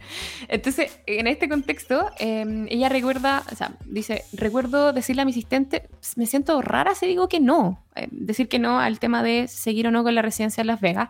siento que van a volver, van a volver y van a ser malos conmigo o me van a castigar o algo. Así que tres días después, después de que dije que no a Las Vegas, mi terapeuta me sentó en una, en una habitación y me dijo que le habían llegado, que había recibido un millón de llamadas eh, sobre cómo yo no estaba cooperando los ensayos y que no me estaba tomando mis medicamentos. Todo eso era falso. Inmediatamente, al día siguiente, el weón me recetó, yo, el weón es mío, no es de Britney, el weón me recetó eh, litio, litio de la nada. Me sacó las medicaciones, los medicamentos normales en los que he estado durante los últimos cinco años y el litio es muy, muy fuerte y completamente diferente comparado a lo que yo estaba acostumbrada.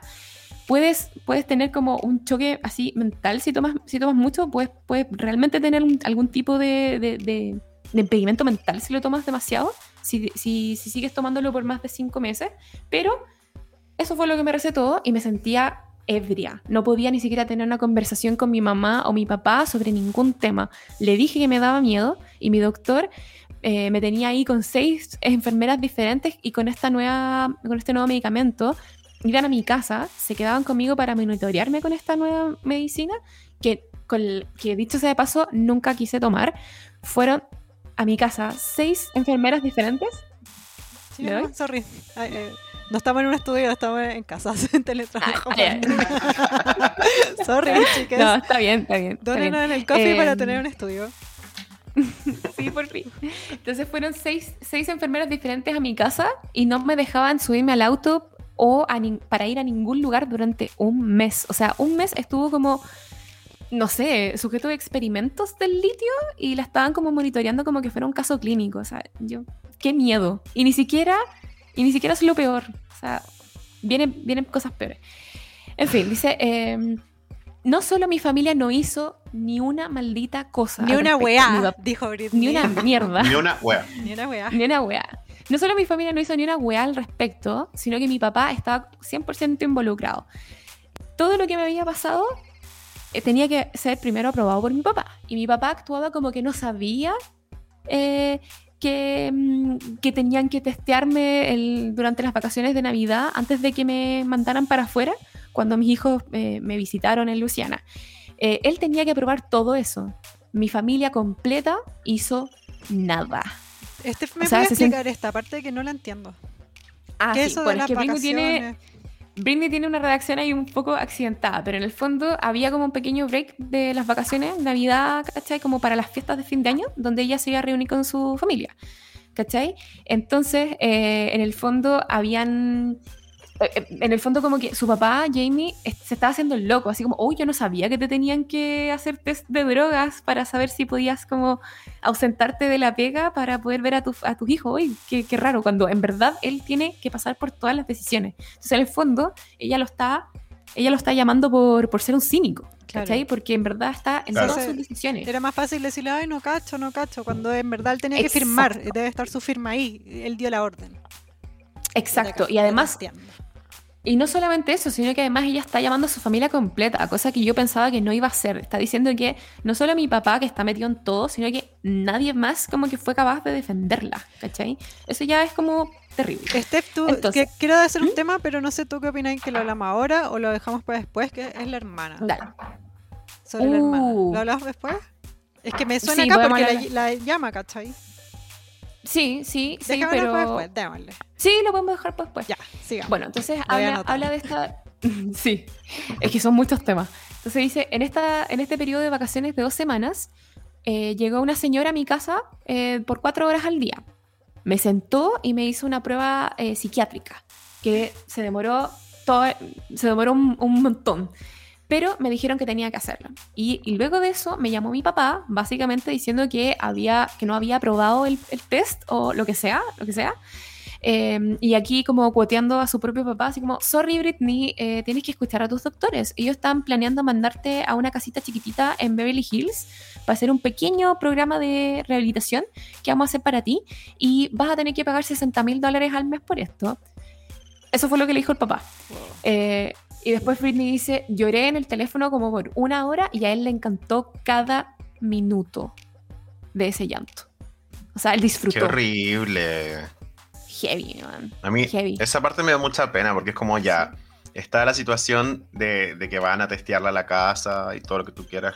Luego viene lo que le- dicen que tiene que irse a rehabilitación como si fuera una cabra chica. Volvemos a esa infantilización de Britney. Y tú lo pagáis. Sí. Y tú lo vayas a pagar. tú lo que vayas a esa es la pagar. parte que como, ¡ah! Sí.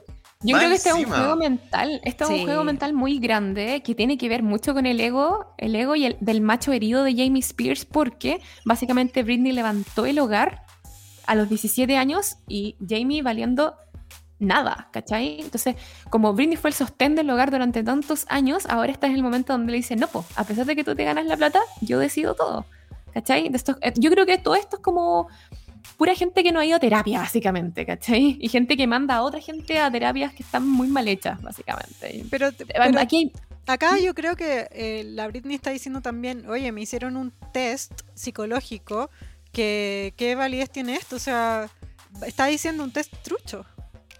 Yo eso lo entiendo. 100%.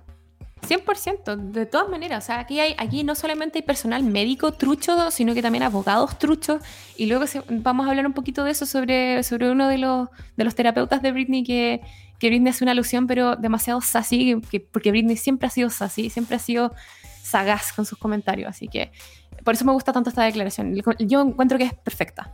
Eh, dice que el control que él, el papá, em, tenía sobre alguien tan poderoso como yo, le encantaba el control, eh, me- le encantaba el control de poder herir a su hija al 100.000%, le encantaba.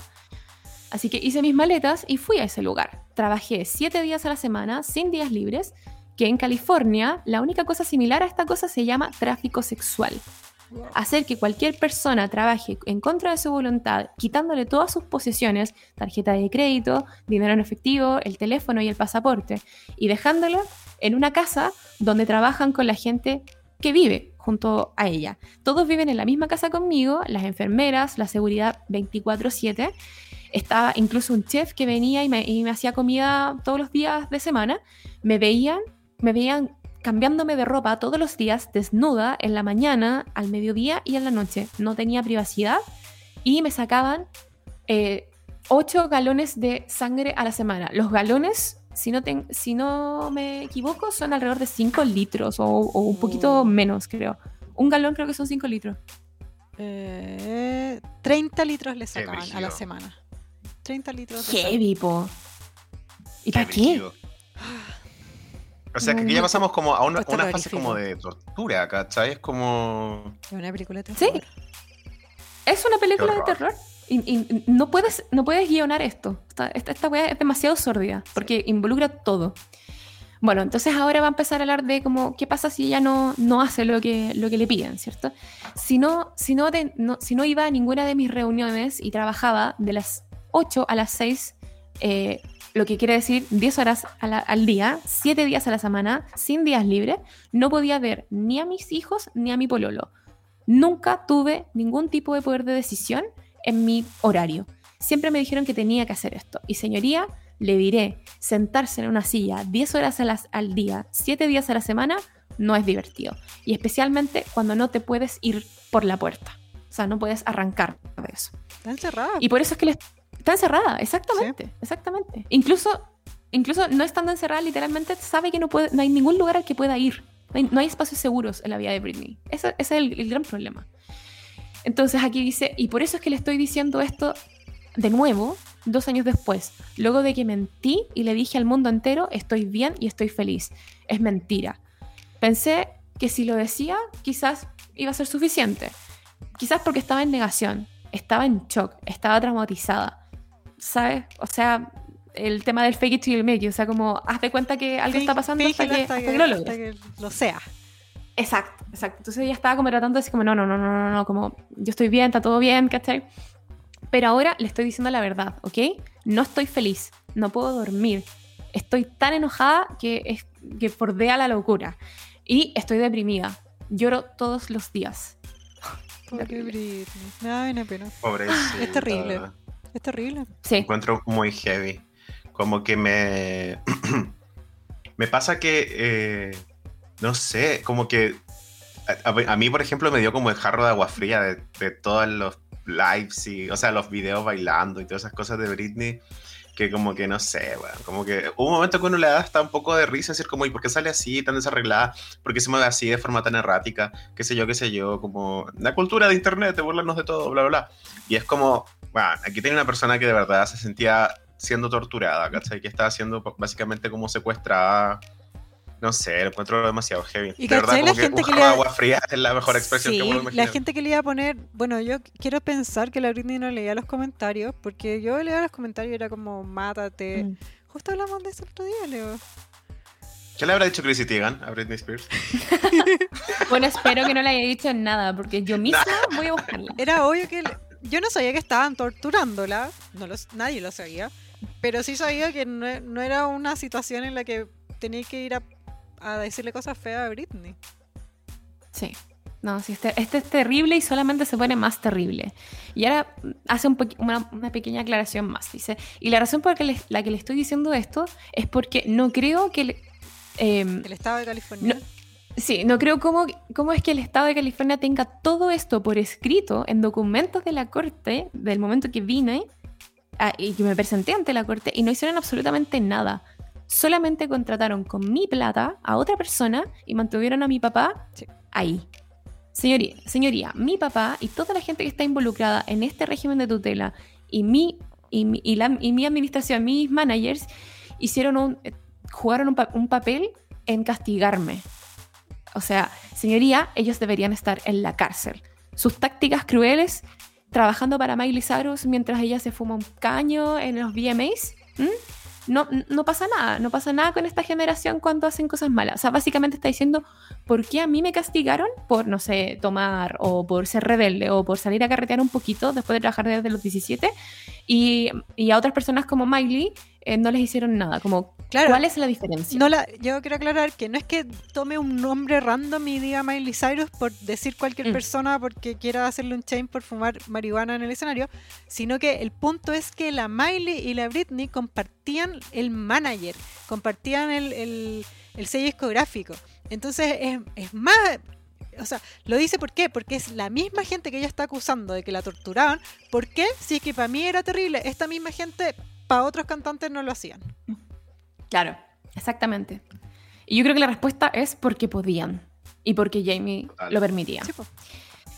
Entonces, aquí viene un poquito más de sarcasmo de Britney, que esta es la Britney que conocemos. Dice, pero, pero mi precioso cuerpo, que ha trabajado para mi padre por los últimos malditos 13 años, tratando de ser tan bueno y tan perfecto, tan lindo.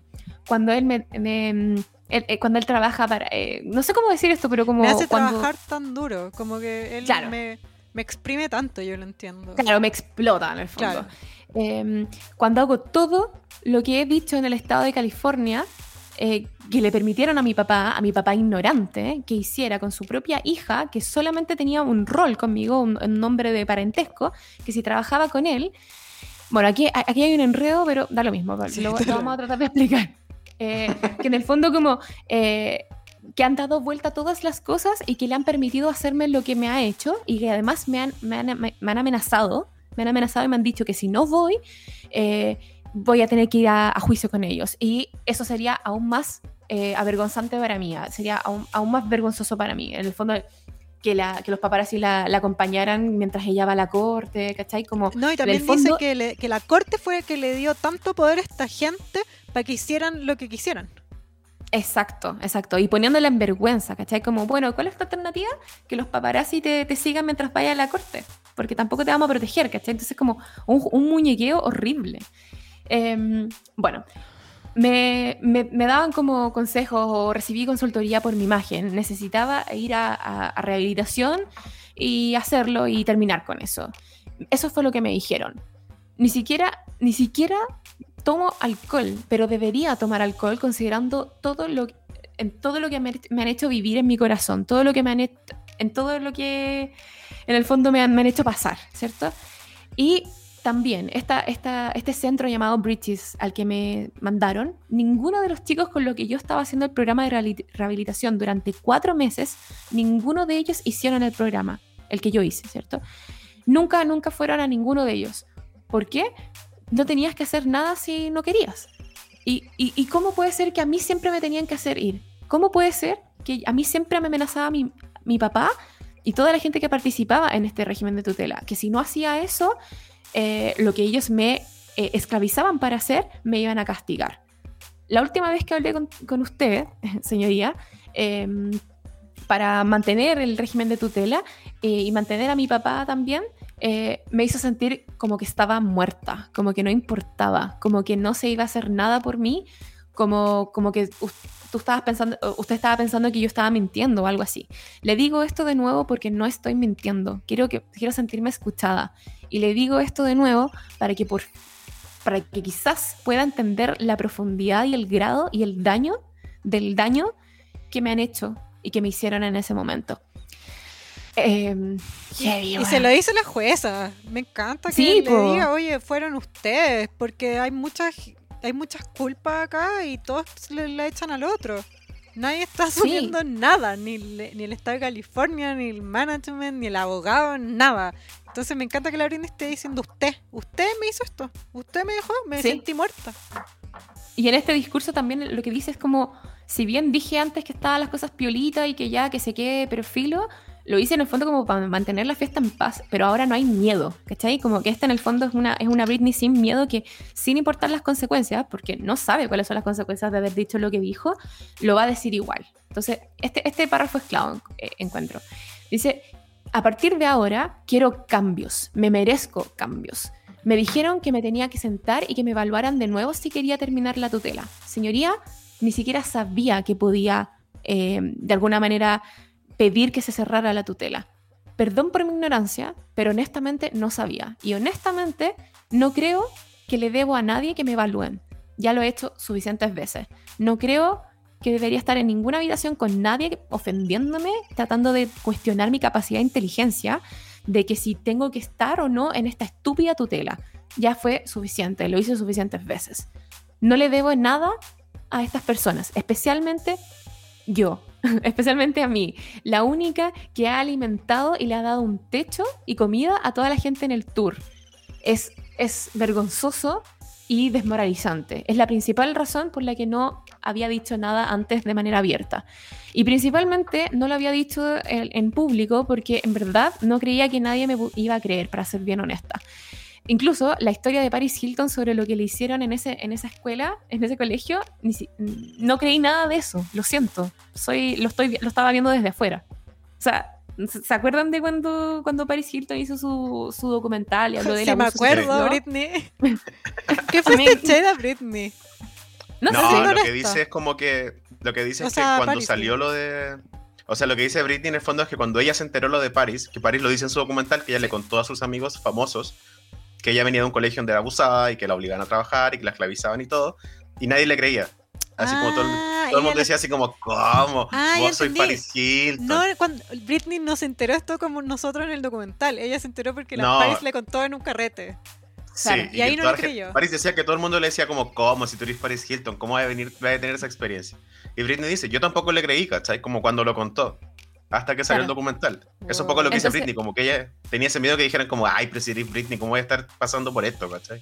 Exactamente, de hecho, lo mismo dice recién, como, bueno, quizás me estoy equivocando y por eso es que no quise decir nada de esto en público, porque la gente se iba a burlar de mí o se iba a reír de mí y iban a decir como, no, está mintiendo, si ya lo tiene todo, es Britney, she's so lucky, she's a star, no mentira, eso lo agregué yo, pero, pero en el fondo estaba parafraseándose a sí misma, ¿cachai? Como, eh, y luego dice, no estoy mintiendo, solo quiero mi vida de vuelta. Y han pasado 13 años. Ya basta. Ha pasado bastante tiempo. Sí. Ya ha pasado bastante tiempo desde la última vez que fui propietaria de mi propio dinero. Y es mi deseo y es mi anhelo que todo esto se acabe sin tener que pasar por una evaluación. Otra vez, no tiene sentido, no tiene ningún sentido eh, pues, de que el Estado de California se siente y literalmente me vea con sus propios dos ojos hacerle un vivir o como darle, darle comida y techo a tanta gente y pagar tantos camiones y buses en los tours y que me digan que no soy suficiente. Pero soy, pero ¿saben qué? soy genial en lo que hago, soy muy buena en lo que hago. Y yo hago que esta gente controle lo que yo hago, señoría, es suficiente y no tiene sentido. Ahora, en adelante, no voy a permitir juntarme o ver a nadie eh, sin, sin eh, en contra de mi voluntad ya me cansé. Lo único que quiero es ser propietaria de mi propia plata, quiero que esto se acabe y quiero que mi pololo me pueda pasear en auto en su maldito auto. En su fucking car. En Me su fucking encantó. Ese como, ese, mm, ¿cómo se llama esta novela? Eh, On the Road. En el camino, ¿cachai? Britney así, onda, quiero mi plata y arrancarme en mi auto. Britney, Este en, fin de- Britney en Crossroads, ¿cachai? Sí, este fin de vi también esta eh, Baby Driver, también que la, la mina le dice así como, solo quiero arrancarme en un auto que no puedo pagar y escuchando música. así. Y bueno, y Crossroads también. Britney, Yo también Nah, tengo este anhelo. También tengo el- este anhelo. Sí, quiero que se también. su plata. Quiero que esta cuestión se termine y que su pololo la pueda hallar en un fucking, en su fucking car. Auto. Sí.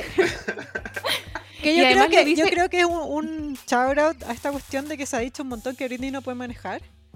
Mm, Sí. exacto. Creo que es un, Exacto. un easter egg. Sí. Bueno, y ahora viene algo heavy, que es que, y también, honestamente, me gustaría demandar a mi familia, para ser completamente honesta con usted.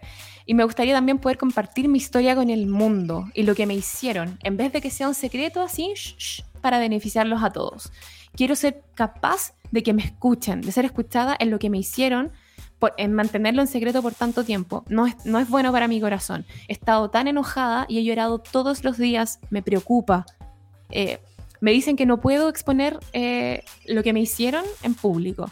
Por mi propia salud mental necesito, necesito que, que- que usted, la jueza, me apruebe para hacer una, eh, una entrevista donde pueda sentirme escuchada sobre lo que, lo que me hicieron y, en verdad, tener el derecho a usar mi voz y sacarlo de mi sistema, de decirlo. Mi abogado dice que no puedo, dice que no es bueno, dice que eh, no puedo dejar que el público sepa nada de lo que me hicieron y al, decir, al no decir nada estoy diciendo que está bien. Claro. En verdad, ¿saben qué? No quiero una entrevista. En verdad prefiero que esto sea una llamada o una videollamada, videoconferencia abierta para que la gente en la prensa lo pueda escuchar, que en verdad no sabía que estábamos haciendo eso, así que gracias igual. Eh, así que en vez de, como que ahí mismo Britney está como sobre la marcha diciendo eso. Y dice como, bueno, en vez de tener una entrevista, honestamente quiero sacarlo de mi corazón, la rabia de todo esto que ha estado pasando.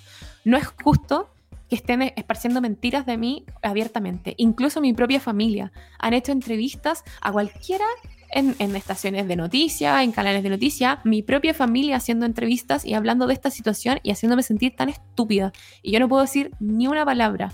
Han pasado dos años.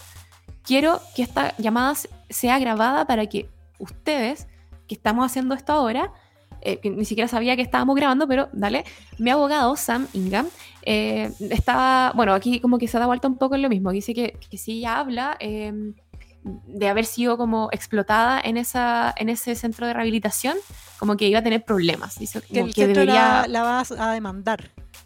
Sí, exactamente. Eh, y personalmente me gustaría, en verdad, he, desarrollado una relación personal con Sam, mi abogado. He, he hablado, hablo con él casi como tres veces a la semana, casi como que hemos desarrollado una relación, pero ni siquiera he tenido la oportunidad por mí misma de elegir mi propio abogado y me gustaría poder ser capaz de hacerlo.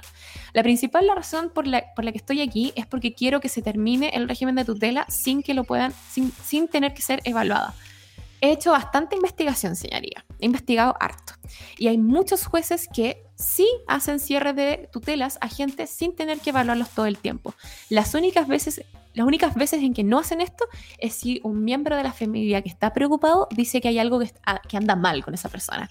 Y considerando que, la- que mi familia ha vivido de mi tutela por los últimos 13 años, no me sorprendería si uno de ellos dice algo así como, eh, decir como, "Mm, no creemos que esto se tenga que terminar porque tenemos que ayudarla. Esto es un shade bi- específico Sí. para, para Jamie. En especial, eh, ahora que tengo el turno de exponer lo que me hicieron. También quiero hablarles sobre mis obligaciones, que personalmente no creo que le deba a nadie nada. Tengo que, tengo que ir a tres reuniones a la semana sin importar nada. Eh, ni siquiera me dan ganas de trabajar para la gente a la que les pago. Ni siquiera, o sea, no, no me gusta que me digan eh, que, Que te tengo que que, ir a... Claro, que tengo que hacerlo incluso si estoy enferma. Me gustaría poder hacer, tener una reunión a la semana con un terapeuta. Nunca he visto a nadie, incluso antes de que me llevaran a ese centro de rehabilitación, nunca he tenido una sesión de terapia con mi doctor. y luego una- un terapeuta. Me- lo que me han forzado a hacer es ilegal. No deberían eh, tener que decirme o exigirme ir tres veces a la semana a ver a esas personas. Hoy les estoy hablando porque eh, otra vez, sí, incluso Jodie Montgomery, que es su conservadora eh, actual, porque Jamie, recordemos que se fue, renunció al- a la conservación como de la persona Britney, solamente se mantiene en términos de plata. Y que, que la Britney pidió que estuviera Jodie fue como un triunfo en su momento. Claro, como que incluso ella ahora, que esto que está diciendo es que se está empezando como a, a propasar, ¿cierto? Como que ya se está yendo al chancho, porque dice que me hacen ir a terapia dos veces a la semana con un psiquiatra. En el, en el pasado, está diciendo antes de estos dos últimos años, nunca había tenido que ver a un terapeuta más de una vez a la semana. Me, me quita mucha energía tener que ir a ver a este hombre. Me da miedo la gente. No confío en la gente con lo que, con lo que he pasado. No, no, no confío en la gente de, de- de decirles eso que me ha pasado. Y esta, este, mm, este inteligente como, como, ¿cómo decir setup? Como en el fondo como este, este Esta situación Como que armaron que- ellos en Westlake. claro, claro, Este como que montaje. Este montaje. Exacto, eso es lo que quería decir. Gracias, Leo. Que en el fondo este montaje de que me, ha- me hagan ir a uno de los lugares más expuestos en Westlake, que em, ayer había, había paparazzi que básicamente me mostraron saliendo del lugar literalmente llorando. Me da vergüenza y es desmoralizante. Yo merezco privacidad cuando entro y cuando tengo terapia, ya sea en mi casa, cosa que he hecho por los últimos ocho años, o incluso cuando Dr. Benson, ese hombre que murió, fue a un, lugar, fui a un lugar similar eh, como ese de Westlake, que era muy expuesto y era muy malo. O sea, a ver, ¿dó- ¿en qué estaba? Eso lo dice Britney, no lo digo yo. A ver, este lugar al que voy, en Westlake, es casi idéntico al que iba a- con el Dr. Benson, que, que ilegalmente, sí, 100% abusó de mí con el, con el tratamiento que me daba, para ser, honestamente, eh, para ser honesta contigo, con ustedes tuve, mucho, tuve mucha suerte. Y ahí la para un poco eh, la jueza, le dice como, perdón por interrumpirte, pero eh, la persona que está digitando me dice que si por favor puedes hablar más lento. Entonces aquí Britney ob- obviamente baja un poco la velocidad y dice que esta parte a mí me encanta, que habla de este, de este doctor, este terapeuta que era de Britney, que se murió, y dice como, el momento en que Dr. Benson se murió, me arrodillé y le agradecí a Dios. En otras palabras, mi equipo me estaba otra vez presionando y tengo ahora fobia de estar en- en- en lugares pequeños y por el trauma que tuve que pasar, de estar encerrada con ese doctor teniendo como pseudoterapia. Y en cuatro meses en ese lugar no está bien que me manden, perdón, estoy hablando muy rápido, a, ese, a, esa, a esa habitación chiquitita dos veces a la semana con un nuevo terapeuta que yo le pago y que ni siquiera he podido aprobar. No me gusta, no quiero hacerlo. Y no he hecho nada malo para merecer este tratamiento.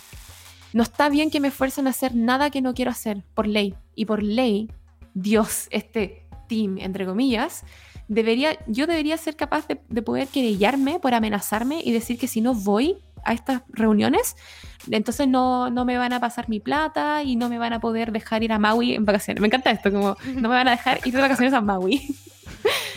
Me dice como, eh, tienes que hacer todo lo, que te, todo lo que te piden en este programa y luego vas a poder ir. Cosa que era bastante inteligente de, de parte de ellos.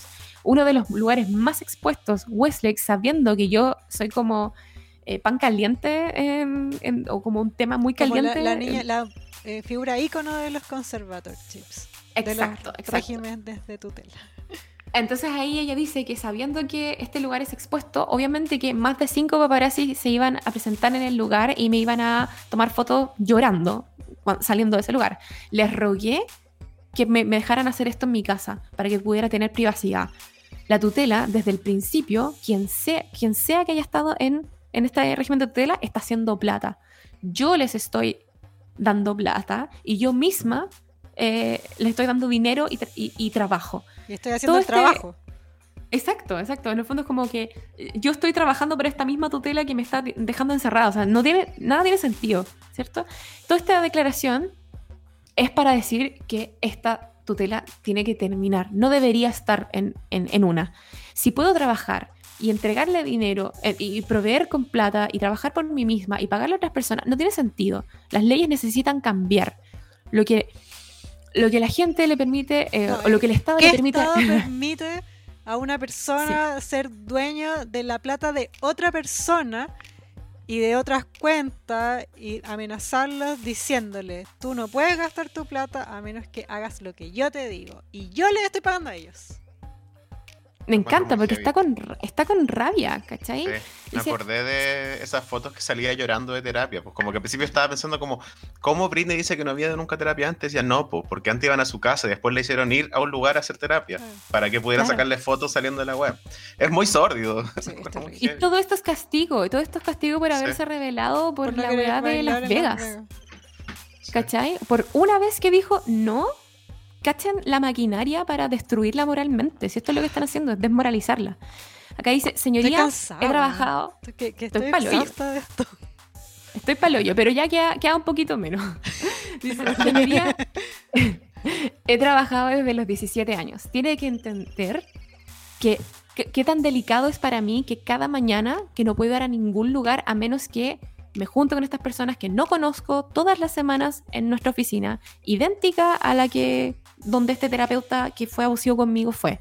Realmente creo que, este régimen de tutela es abusivo y que puedo, y podemos quedarnos aquí todo el día y decir, ah, sí, la- la tutela está aquí para cuidarme, pero señoría, hay, hay alrededor de mil regímenes de tutela que son abusivos también. O sea que Britney hizo la tarea y también buscó regímenes de, de tutela que quien, quien habían sido abusivos igual. O sea, está hablando de esta ley que tiene que ser reformada. O sea, Britney al Britney Congreso. está pensando en otras personas, está contando todas sus traumas, está, está contando unas cosas trágicas en el que nadie diría qué egoísta Britney por decir esto, y aún así se está preocupando de que no solo no, no solo verse la raja, sino que decir que esta cuestión está mal para mucha gente. Le encuentro, la encuentro tanto, le encuentro Dios. Encuen- Le Es increíble, es sí. increíble. Una persona tan buena. Solo habla de solo habla de su carácter caritativo que siempre ha tenido. Ella siempre ha sido una persona muy generosa.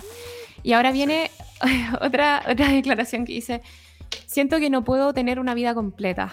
No les debo ir a ver a un hombre que no conozco y compartirle mis problemas. Ni siquiera, bueno, aquí se pone más mística, pero le- la entiendo. Dice, ni siquiera creo en la terapia. Yo en verdad creo que estas cosas hay que conversarlas con Dios. Quiero, quiero terminar el régimen de, de tutela sin que me evalúen. Esto lo repite varias veces porque en el fondo es como, para que cachen, la idea principal es esto. Pero Mientras tanto, ¿sí? sí que quería acotar Bueno. que obvio que no creen en la terapia, si la metían en unas piezas con un doctor, claro. no la culpo Obvio. tampoco. Ni cagando. Como si tu concepto de terapia es que te hagan esas weas, obviamente que también yo estaría en contra. Yo tampoco creo Bueno, en, ese, en el- en ese tipo de terapia.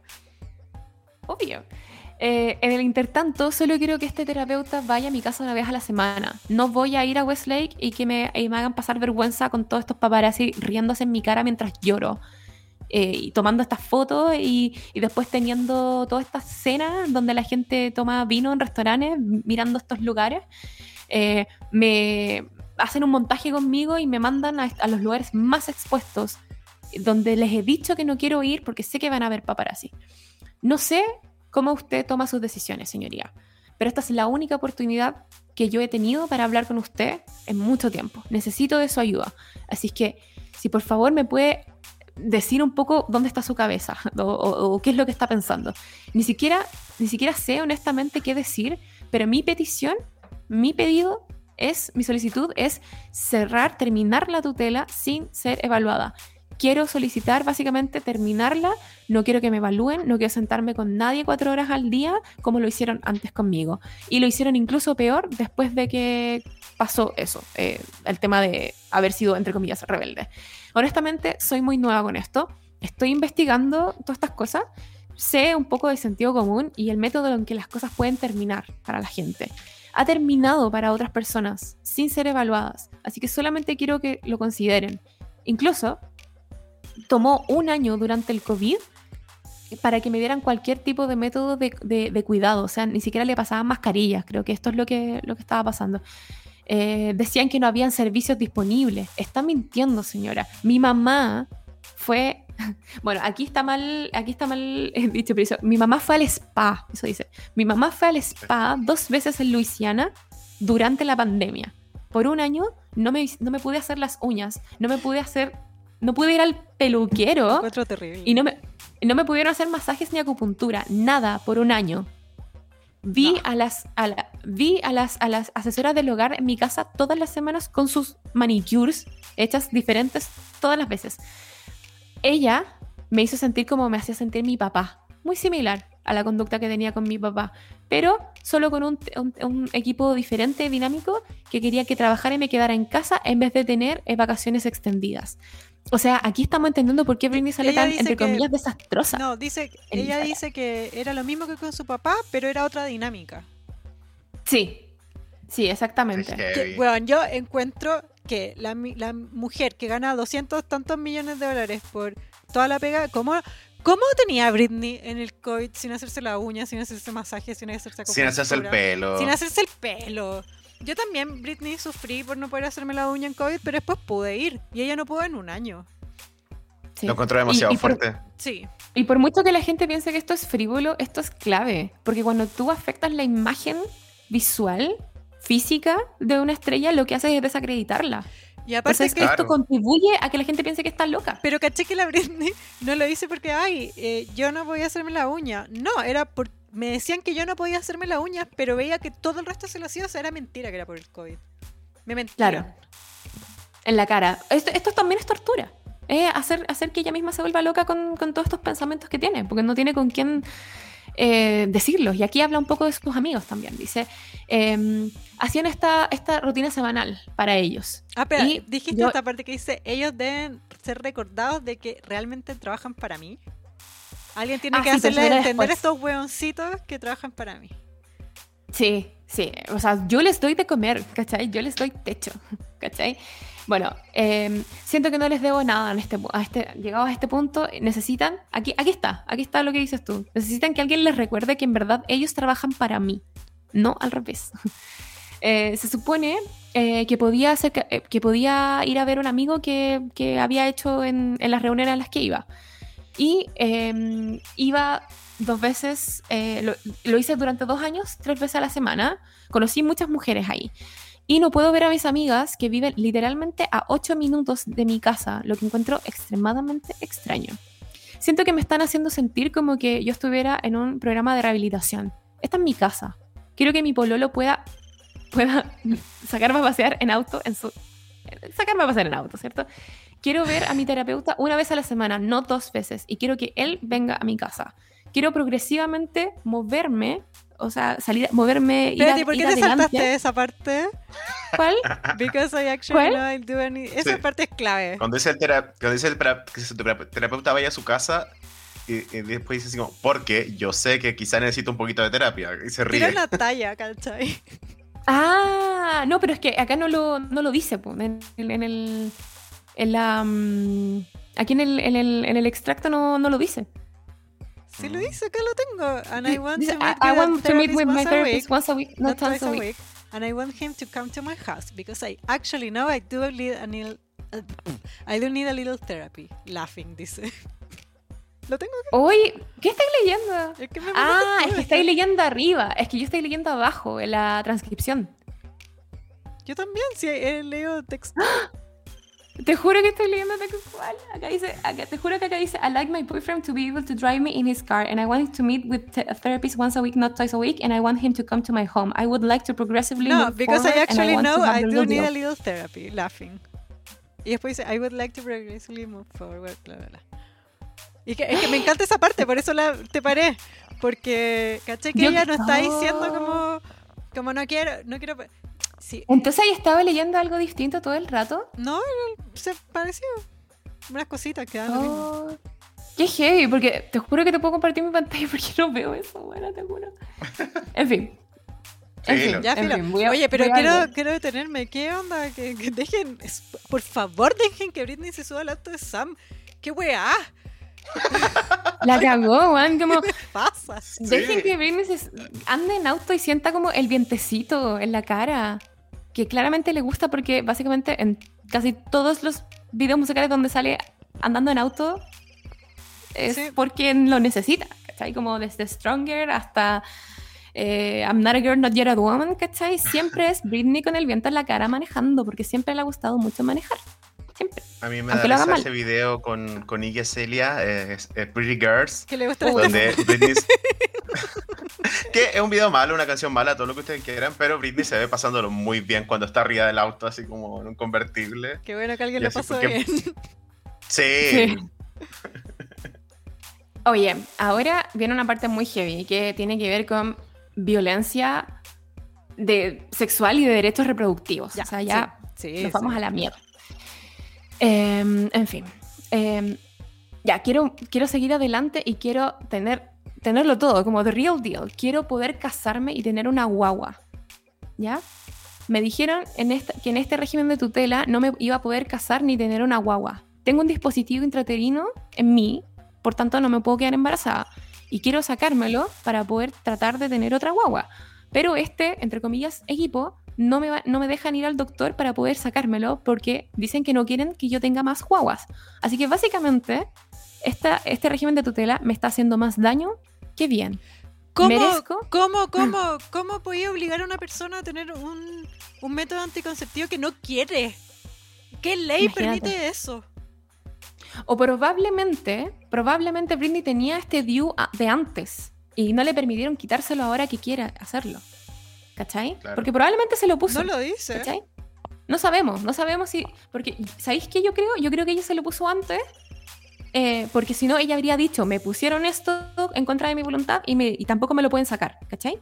Yo creo que lo habría agregado al como, como otro antecedente. Sí, puede ser. Pero igual, igual es terrible que no le dejen sacárselo. horrible. Es que Es- habla de una vulnerabilidad. No le dejan ir al doctor. Eso es. Horrible. O sea, esto es salud pública, ¿Cómo estos no son derechos básicos. Y, y por eso yo encuentro que está bien la conclusión que hace. O sea, no me dejan ir al doctor. Qué bien me están haciendo. Obviamente me están haciendo más mal que bien. Y es muy inteligente que lo deje en el final, como para que la gente se quede con esto. Y aquí Sí. viene por fin el último párrafo. Dice, merezco tener una vida. He trabajado toda mi vida. Merezco tener uno, dos o tres años de receso, de vacaciones, y solo hacer lo que quiero hacer. Pero sí siento que hay algo aquí. Y me siento abierta y bien hablando contigo al respecto. Pe- Y me encantaría poder quedarme hablando contigo en el teléfono para siempre, porque cuando cuelgue el teléfono, de un de repente, lo único que voy a escuchar van a ser no, no y no.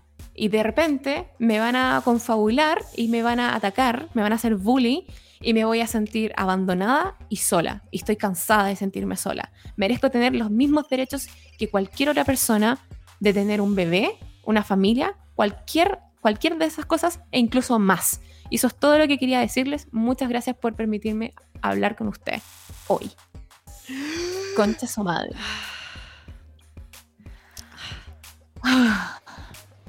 Estoy exhausta. Bueno, acá Heavy. sigue, porque la jueza le responde. Señorita Spears, de nada. Solo quiero decir. Lol, como, ¿qué decís? ¿Qué decís después Claro. de esto? Como, se acabó el Qué tiempo, señorita vergüenza igual la, ¿qué la jueza. Sí, sí, es verdad. Yo encuentro toda la razón a Britney que la Britney llegó a echar todas las culpas y todos tienen la culpa. No solo el papá, no solo el equipo, también la jueza, también la ley. ¿Cómo una ley va El a permitir? Estado. Sí, ¿cómo van a permitir eso? Y ella dijo, yo vine y les dije todo esto y ustedes solo miraron. Ni siquiera fueron capaces de sacar al papá. Por último ponía otro, ¿cachai? No, nada. Nada de nada. Así que esto habla de. Esto es un relato gigante de negligencia, de violencia, de derechos humanos. Esto no solamente es Britney Spears, ay, la millonaria, sino que es un caso para la justicia, ¿cachai? Que tiene que sentar un precedente, si no. Te juro que me voy a volver loca si no pasa nada después de esto. No, yo voy a voy con un auto, quemo, te quemo la emoción y me llevo a la Britney y pongo al Sammy que nos vayamos en auto, te juro. Y yo ¿En sé que más yo lo digo y hay mucha gente que dice lo mismo y que lo van a hacer. Sí. La Sí. gente que está ahí atrás, afuera del juicio, del juzgado, con mascarilla y carteles, ellos, yo sé que la van a hacer. Ya, porque si la ley, la, la ley está, va a estar por encima del criterio, como el bienestar de la gente, no podéis. La ley está hecha por la gente.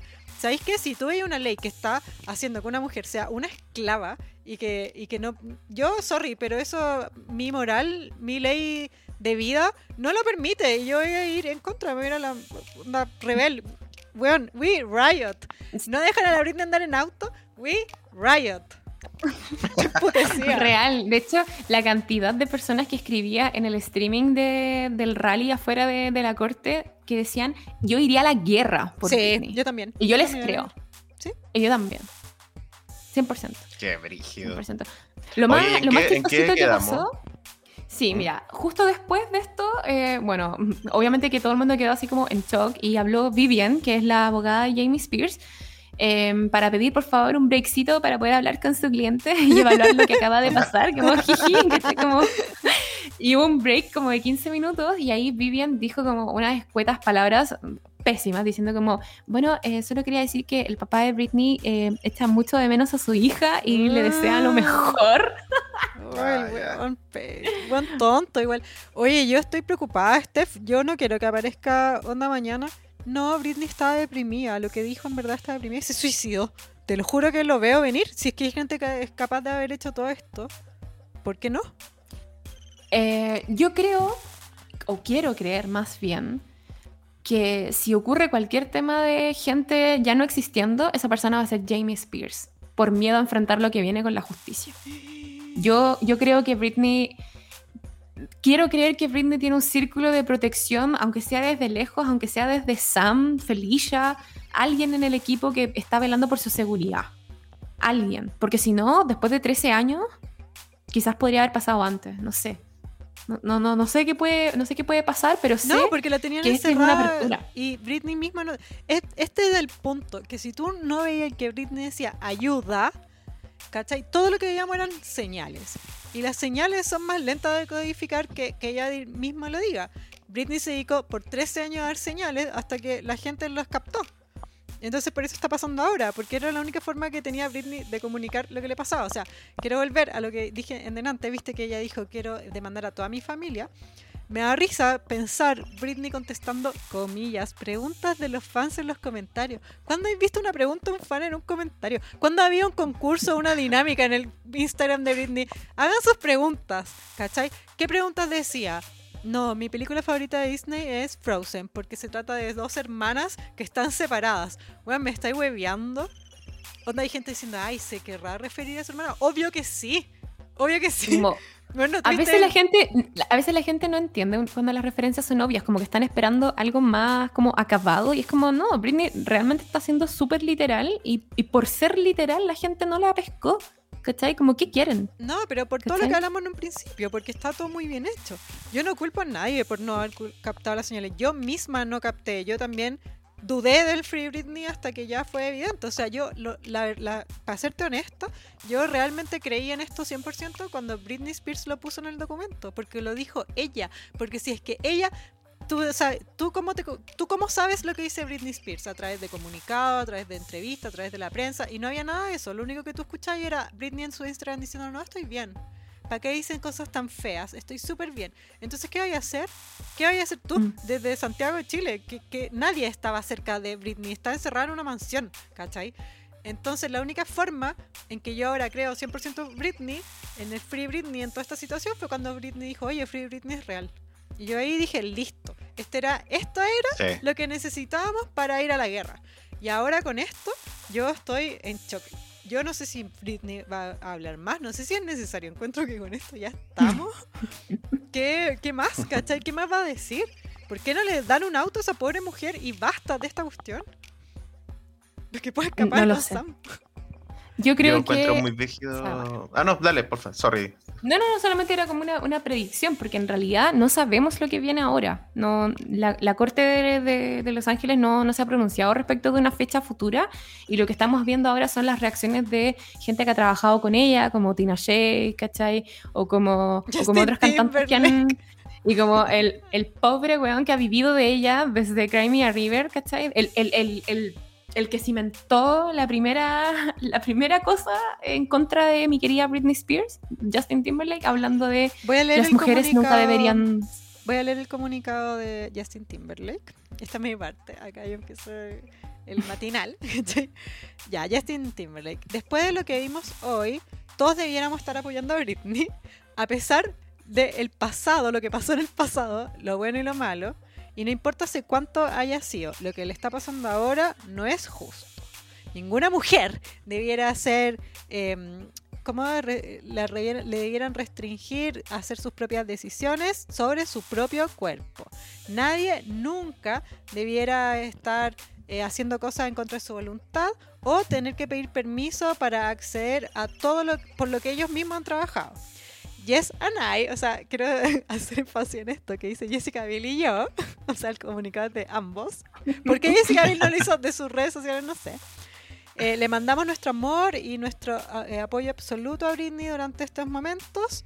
Eh, esperamos que la corte y su familia hagan lo correcto y la dejen vivir como ella quiere.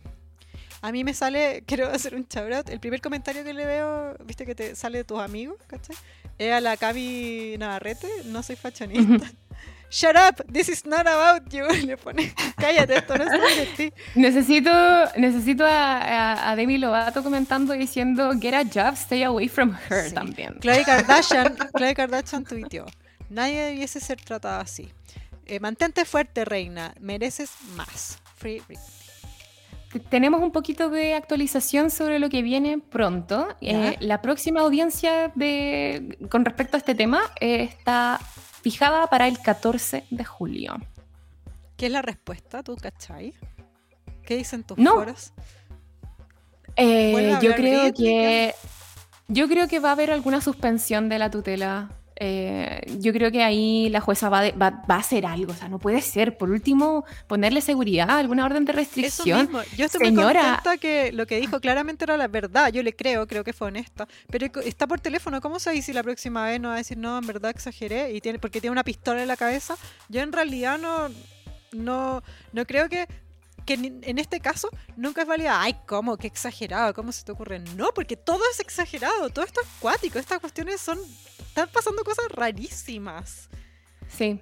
Esto da para pensar que todas las cosas que uno pensaba que eran demasiado son reales. Y aún más, y aún peor. Porque Britney dijo que ni siquiera esto era como todo lo que le había pasado. O sea, hay más cosas. Solamente con todo lo- esto como para que la gente tenga una idea Me de da lo que le estaba pasando. Me da pena que Britney dice como quiero una entrevista para contar mi verdad, porque Britney hace 13 años que no es parte de la vida, o sea, Britney no sabe que ella puede tomar Instagram y decir lo que quiera sin tener Hacer que un tener- live. Sí, Sí. sin tener que tener una persona preguntándole lo que ella quiera, como mm, guiándole la weá. No lo concibe porque ni siquiera lo dio como opción. No. Y además porque en la época en que empezaron a surgir todas estas redes, ella estaba full en, en, en el Claro. régimen, y full en litio y full en medicación que no era correcta para ella, ¿cachai? Ni siquiera sabemos cuál es su diagnóstico, ni siquiera sabemos si hay un diagnóstico. Y obviamente que Yo es falso. Es muy heavy, como no sé si vieron eh, Kimmy Schmidt, como esa serie de Netflix de, de esta chica que se que estaba como secuestrada en un búnker por 15 años y luego sale al mundo real. Britney un poco es como eso, ¿cachai? Estaba como secuestrada en esta conservatorship.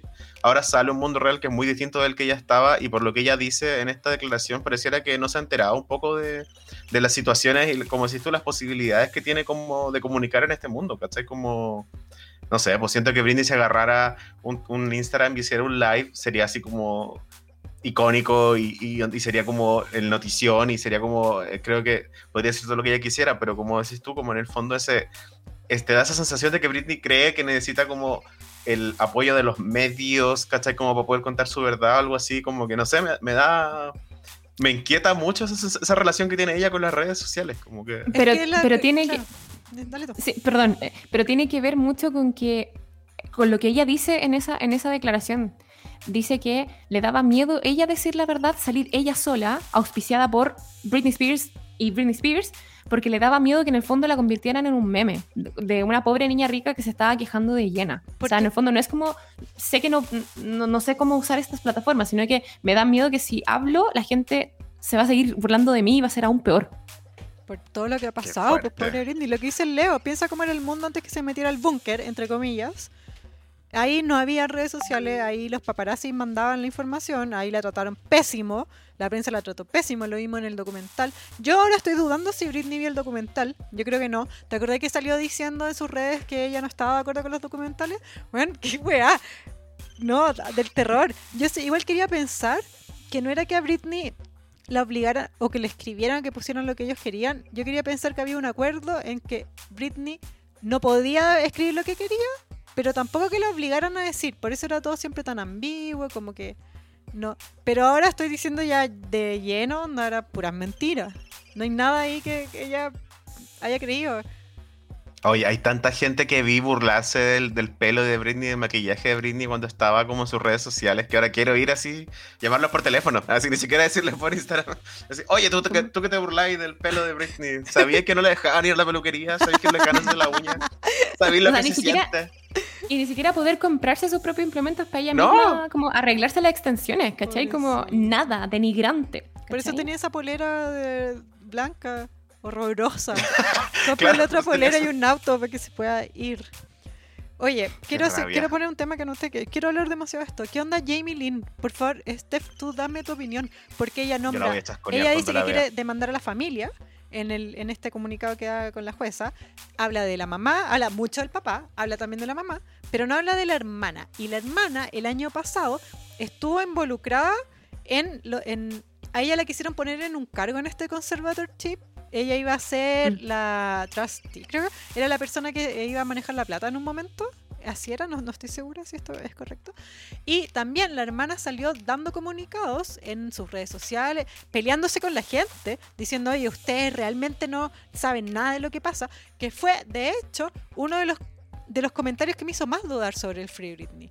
Porque yo sabía que Britney tenía una buena relación con Jamie Lynn Spears, que, es la, que fue protagonista de Soy One on One. Yo sé que hay básica gritando esto también. Y, y- y yo siempre pensé que ella, que Jamie Lynn le respondía este cariño. Entonces cuando ella habló en redes, cuando comunicó esto y dijo, no, Free Britney no es real, ustedes están equivocados y Britney está pésimo, yo igual dije, ¿qué onda? Quizás tiene un poco de verdad acá. ¿Cachai? ¿Por qué está Jamie Lynn metida en el conservatorship? Algo debe haber. Y ahora, ¿qué es esta verdad? ¿Qué, pito toca Jamie Lynn? Hable. Yo creo que aquí, aquí hubo un intento desesperado por hacer el régimen de tutela como más llevadero para que Britney no protestara. ¿Cachai? Y le salió el tiro por la culata porque finalmente Jamie Lynn no lo aceptó, pero igual al mismo tiempo la Jamie Lynn yo creo que hay un, hay un fuerte componente lavado de cerebro del papá. Yo creo que ahí hay unas relaciones quebradas y de hecho si ustedes leen el libro de Lynn Spears, la mamá, ella habla de que cuando se hubo un momento que ella se quería separar del papá y termina por no hacerlo porque, bueno, no tenía plata y, no, tenía, hacía trabajo doméstico, por tanto no, no recibía remuneración y dijo, ya, filo, me voy a quedar acá, a pesar de que estoy con un hueón alcohólico, porque quiero darle la mejor impresión a mis hijos y filo. Y ella dijo que estuvo mucho tiempo como dando una imagen de algo que no era, pero se tuvieron que mamar muchas peleas y muchos conflictos, entonces es un hogar roto, quebrado al máximo. Y probablemente No, Steph, te quedaste pegada. Lynn No, era no, te y. ¡Ah! ¿Me quedé pegada? Sí, de nuevo, de nuevo. Estoy Ya, metidísima. es que me estoy quedando sin, sin tanta batería. Yo creo que es por eso, porque estoy, estoy sin es una señal para que terminemos. Sí, es que son las 3 y media de la mañana acá. Ay, pero, Pero- es que la Steph está en el Ah. extranjero. Sí. No, pero. mm, Pero bueno, eh, es eso. Yo creo que está contaminada por lo que le dice Jam- eh, Jamie, el papá. Y, y creo, sinceramente, que ella piensa que está haciendo lo mejor para su hermana, porque igual Maddie, la hija de Jamie Lynn, tiene muy buena relación con la tía Britney. Se llevan súper bien. Así que tampoco es como que están tan peleadas, solamente que Po. Jamie Lynn tiene un concepto errado de qué es lo mejor para su hermana. Creo que es bastante ignorante, básicamente. El hermano Claro. también salió diciendo en una entrevista, pero se nota que es súper weón. Yo, lo- yo a mí me da la impresión que es súper tonto, por, co- por- solo por juzgar la entrevista, cuando decía, no, sí, el conservatorship es como bueno, pero la Britney está más o menos. Igual no sé si debe ser tanto, pero es verdad que lo necesita. Entonces, ¿qué está pasando en esa familia? ¿Por qué los hermanos no cachan qué onda Britney Spears? ¿Tampoco tienen internet? ¿No la van a Yo, ver? eh, ¿No hablan con ella? El ¿Britney nunca les dijo ayúdame? Mira, en el caso de Brian, el hermano, yo creo que él estaba hablando así para que después el papá no le contara, no le dijera nada, o, no- lo criticara por nada ni lo castigara por nada. Entonces como que habló en el fondo siendo un amarillo, diciendo como, quizás sí, eh, Britney dijo que hace rato que se quiere salir, pero igual es bueno, pero igual no, ¿cachai? Como para, para quedar bien con todos. ¿Cachai? Yo creo que, que Brian sabe que Britney está chata esta cuestión, pero él tampoco tiene las herramientas, como tampoco las tiene la mamá, para sacarla de esto. Entonces Britney lo que critica en este statement es nadie ha tenido las agallas para hablar por mí públicamente. O sea, nadie se la quiere jugar por mí. ¿Cómo quieren que confíen Porque, ustedes? porque Britney no puede hablar, pero ¿por qué no puede hablar un hermano que también es tan En el, que, que- Nah, todo pero porque también es la gallina de los huevos de oro, po. ¿cachai? Sí, no les pues, creo sí. nada. A la Jamie Lynn, yo. Betrayal. La Jamie Lynn es la que más me duele. Porque la mamá Te siempre ha sido una cuando El la- papá lo peor. Pero la hermana, la Britney con la hermana era como básicamente su mamá. Y que le haga Sí. esto a su, a su hermana grande, que no, que le dio una carrera, que la quiso, que le dio amor de verdad familiar, le dio estabilidad, lo encuentro paloyo. Que la apoyó cuando se quedó embarazada, lo encuentro paloyo, paloyo. Estoy así mal, mal, mal. Ya, y eh, Steph, no te vamos a tener encerrada en esta mansión, no te vamos a obligar más a seguir hablando. lo que sí antes que te vayáis, que lo anoté, que cuando tú dijiste que te queríais comentar lo del uno de los terapeutas de Britney, que ella había sido muy sassy en su comentario, Sí. para Eh, cerrar ese día. Sí, es que hay uno de los terapeutas de, de Britney, que era el doctor Benson, eh, que se murió Sí. el 2019. ¿Cachai? Pero nadie sabe por qué se murió, se supone que es por enfermedad y él era como básicamente de los más sádicos dentro del team tutela de Britney. Entonces Britney básicamente le agradece al cielo porque el buen se murió. Porque el buen era muy sádico y era el que estaba dispuesto a administrarle medicación, básicamente a ser un negligente solamente por las lucas. ¿Cachai? Entonces me gustó que fuera así porque fue, dijo como, honestamente, el día en que se murió me arrodillé y le agradecí a Dios. ¿Cachai? Como, como la única cosa buena que pasó fue que se murió este weón. No, mal. ¿Cachai? Ya. Bueno, Steph, eres una mujer libre. Puedes tomar tus decisiones, puedes ser libre de, de- de ir. No, mira, yo- Steph, muchas gracias por el servicio a tu patria. Sí, de- te traducir. Te Sí, pasaste. te pasaste. Eh, Yo sé que hay muchas soy- básicas agradeciendo al cielo por esta traducción. perfecta. Yo soy, simple, soy simplemente una, una miembro honoraria de la Britney Army y solamente me quería despedir diciendo por qué soy tan básica. ¿Lo puedo Por hacer? favor. Por favor. No, espérate, que eh, te apuesto que el tuyo es el mejor, así que leo tú y el tuyo y el mío que cierra la. No, yo soy tan básica que hoy día calculé cuánto salía el procedimiento que me quiero hacer en la cara. Ah, pero no era de Britney, pues ya filo. Pero filo. filo. Ya, yo soy tan básica que cuando me compré el primer CD de Britney Spears me desilusioné porque no decía stop. Bueno. Bueno, yo soy tan básica que mi primer correo electrónico es britneylamejor.latinmail.com Ay. Bello, bello. Justicia para Latin Mail, todos los que salimos de ahí con el cerebro deformado por adultos manipulándolo. Ya. Básicas, nos despedimos. Quiero a todos poniendo en los comentarios. Gracias, Steph. Gracias, Steph. ¿Y qué les Y pareció? siguiendo a BBP Podcast. Que Sí, sigan todos a seguir BBB Podcast. Que le- Instagram les bajo el su cuenta. No quiero irme en contra de Instagram porque no quiero que nos bajen nuestra cuenta. Eh, comenten qué creen ustedes, qué onda Britney Spears, qué les sintieron cuando escucharon, eh, ya sea en el juicio, cuando vieron las transcripciones o cuando Hoy- escucharon ahora el capítulo. Antes de cerrar, yo quería, yo le había preguntado a mi amiga astróloga, la astronegra, que, qué opinaba de esto. Te puedo dar como el mini resolución que me dio, que la encuentro muy bacán. ¿Tú querías escuchar que el- o queréis cortar y solo lo, lo escucháis después? No, dale, cuéntame. cuéntame algo. dice, yo le pregunté como, como si se había algo en el tiempo como que había pasado esto. Me dice, sí, pues amigo, son 13 años, eso dura Júpiter en Pisces y termina este año.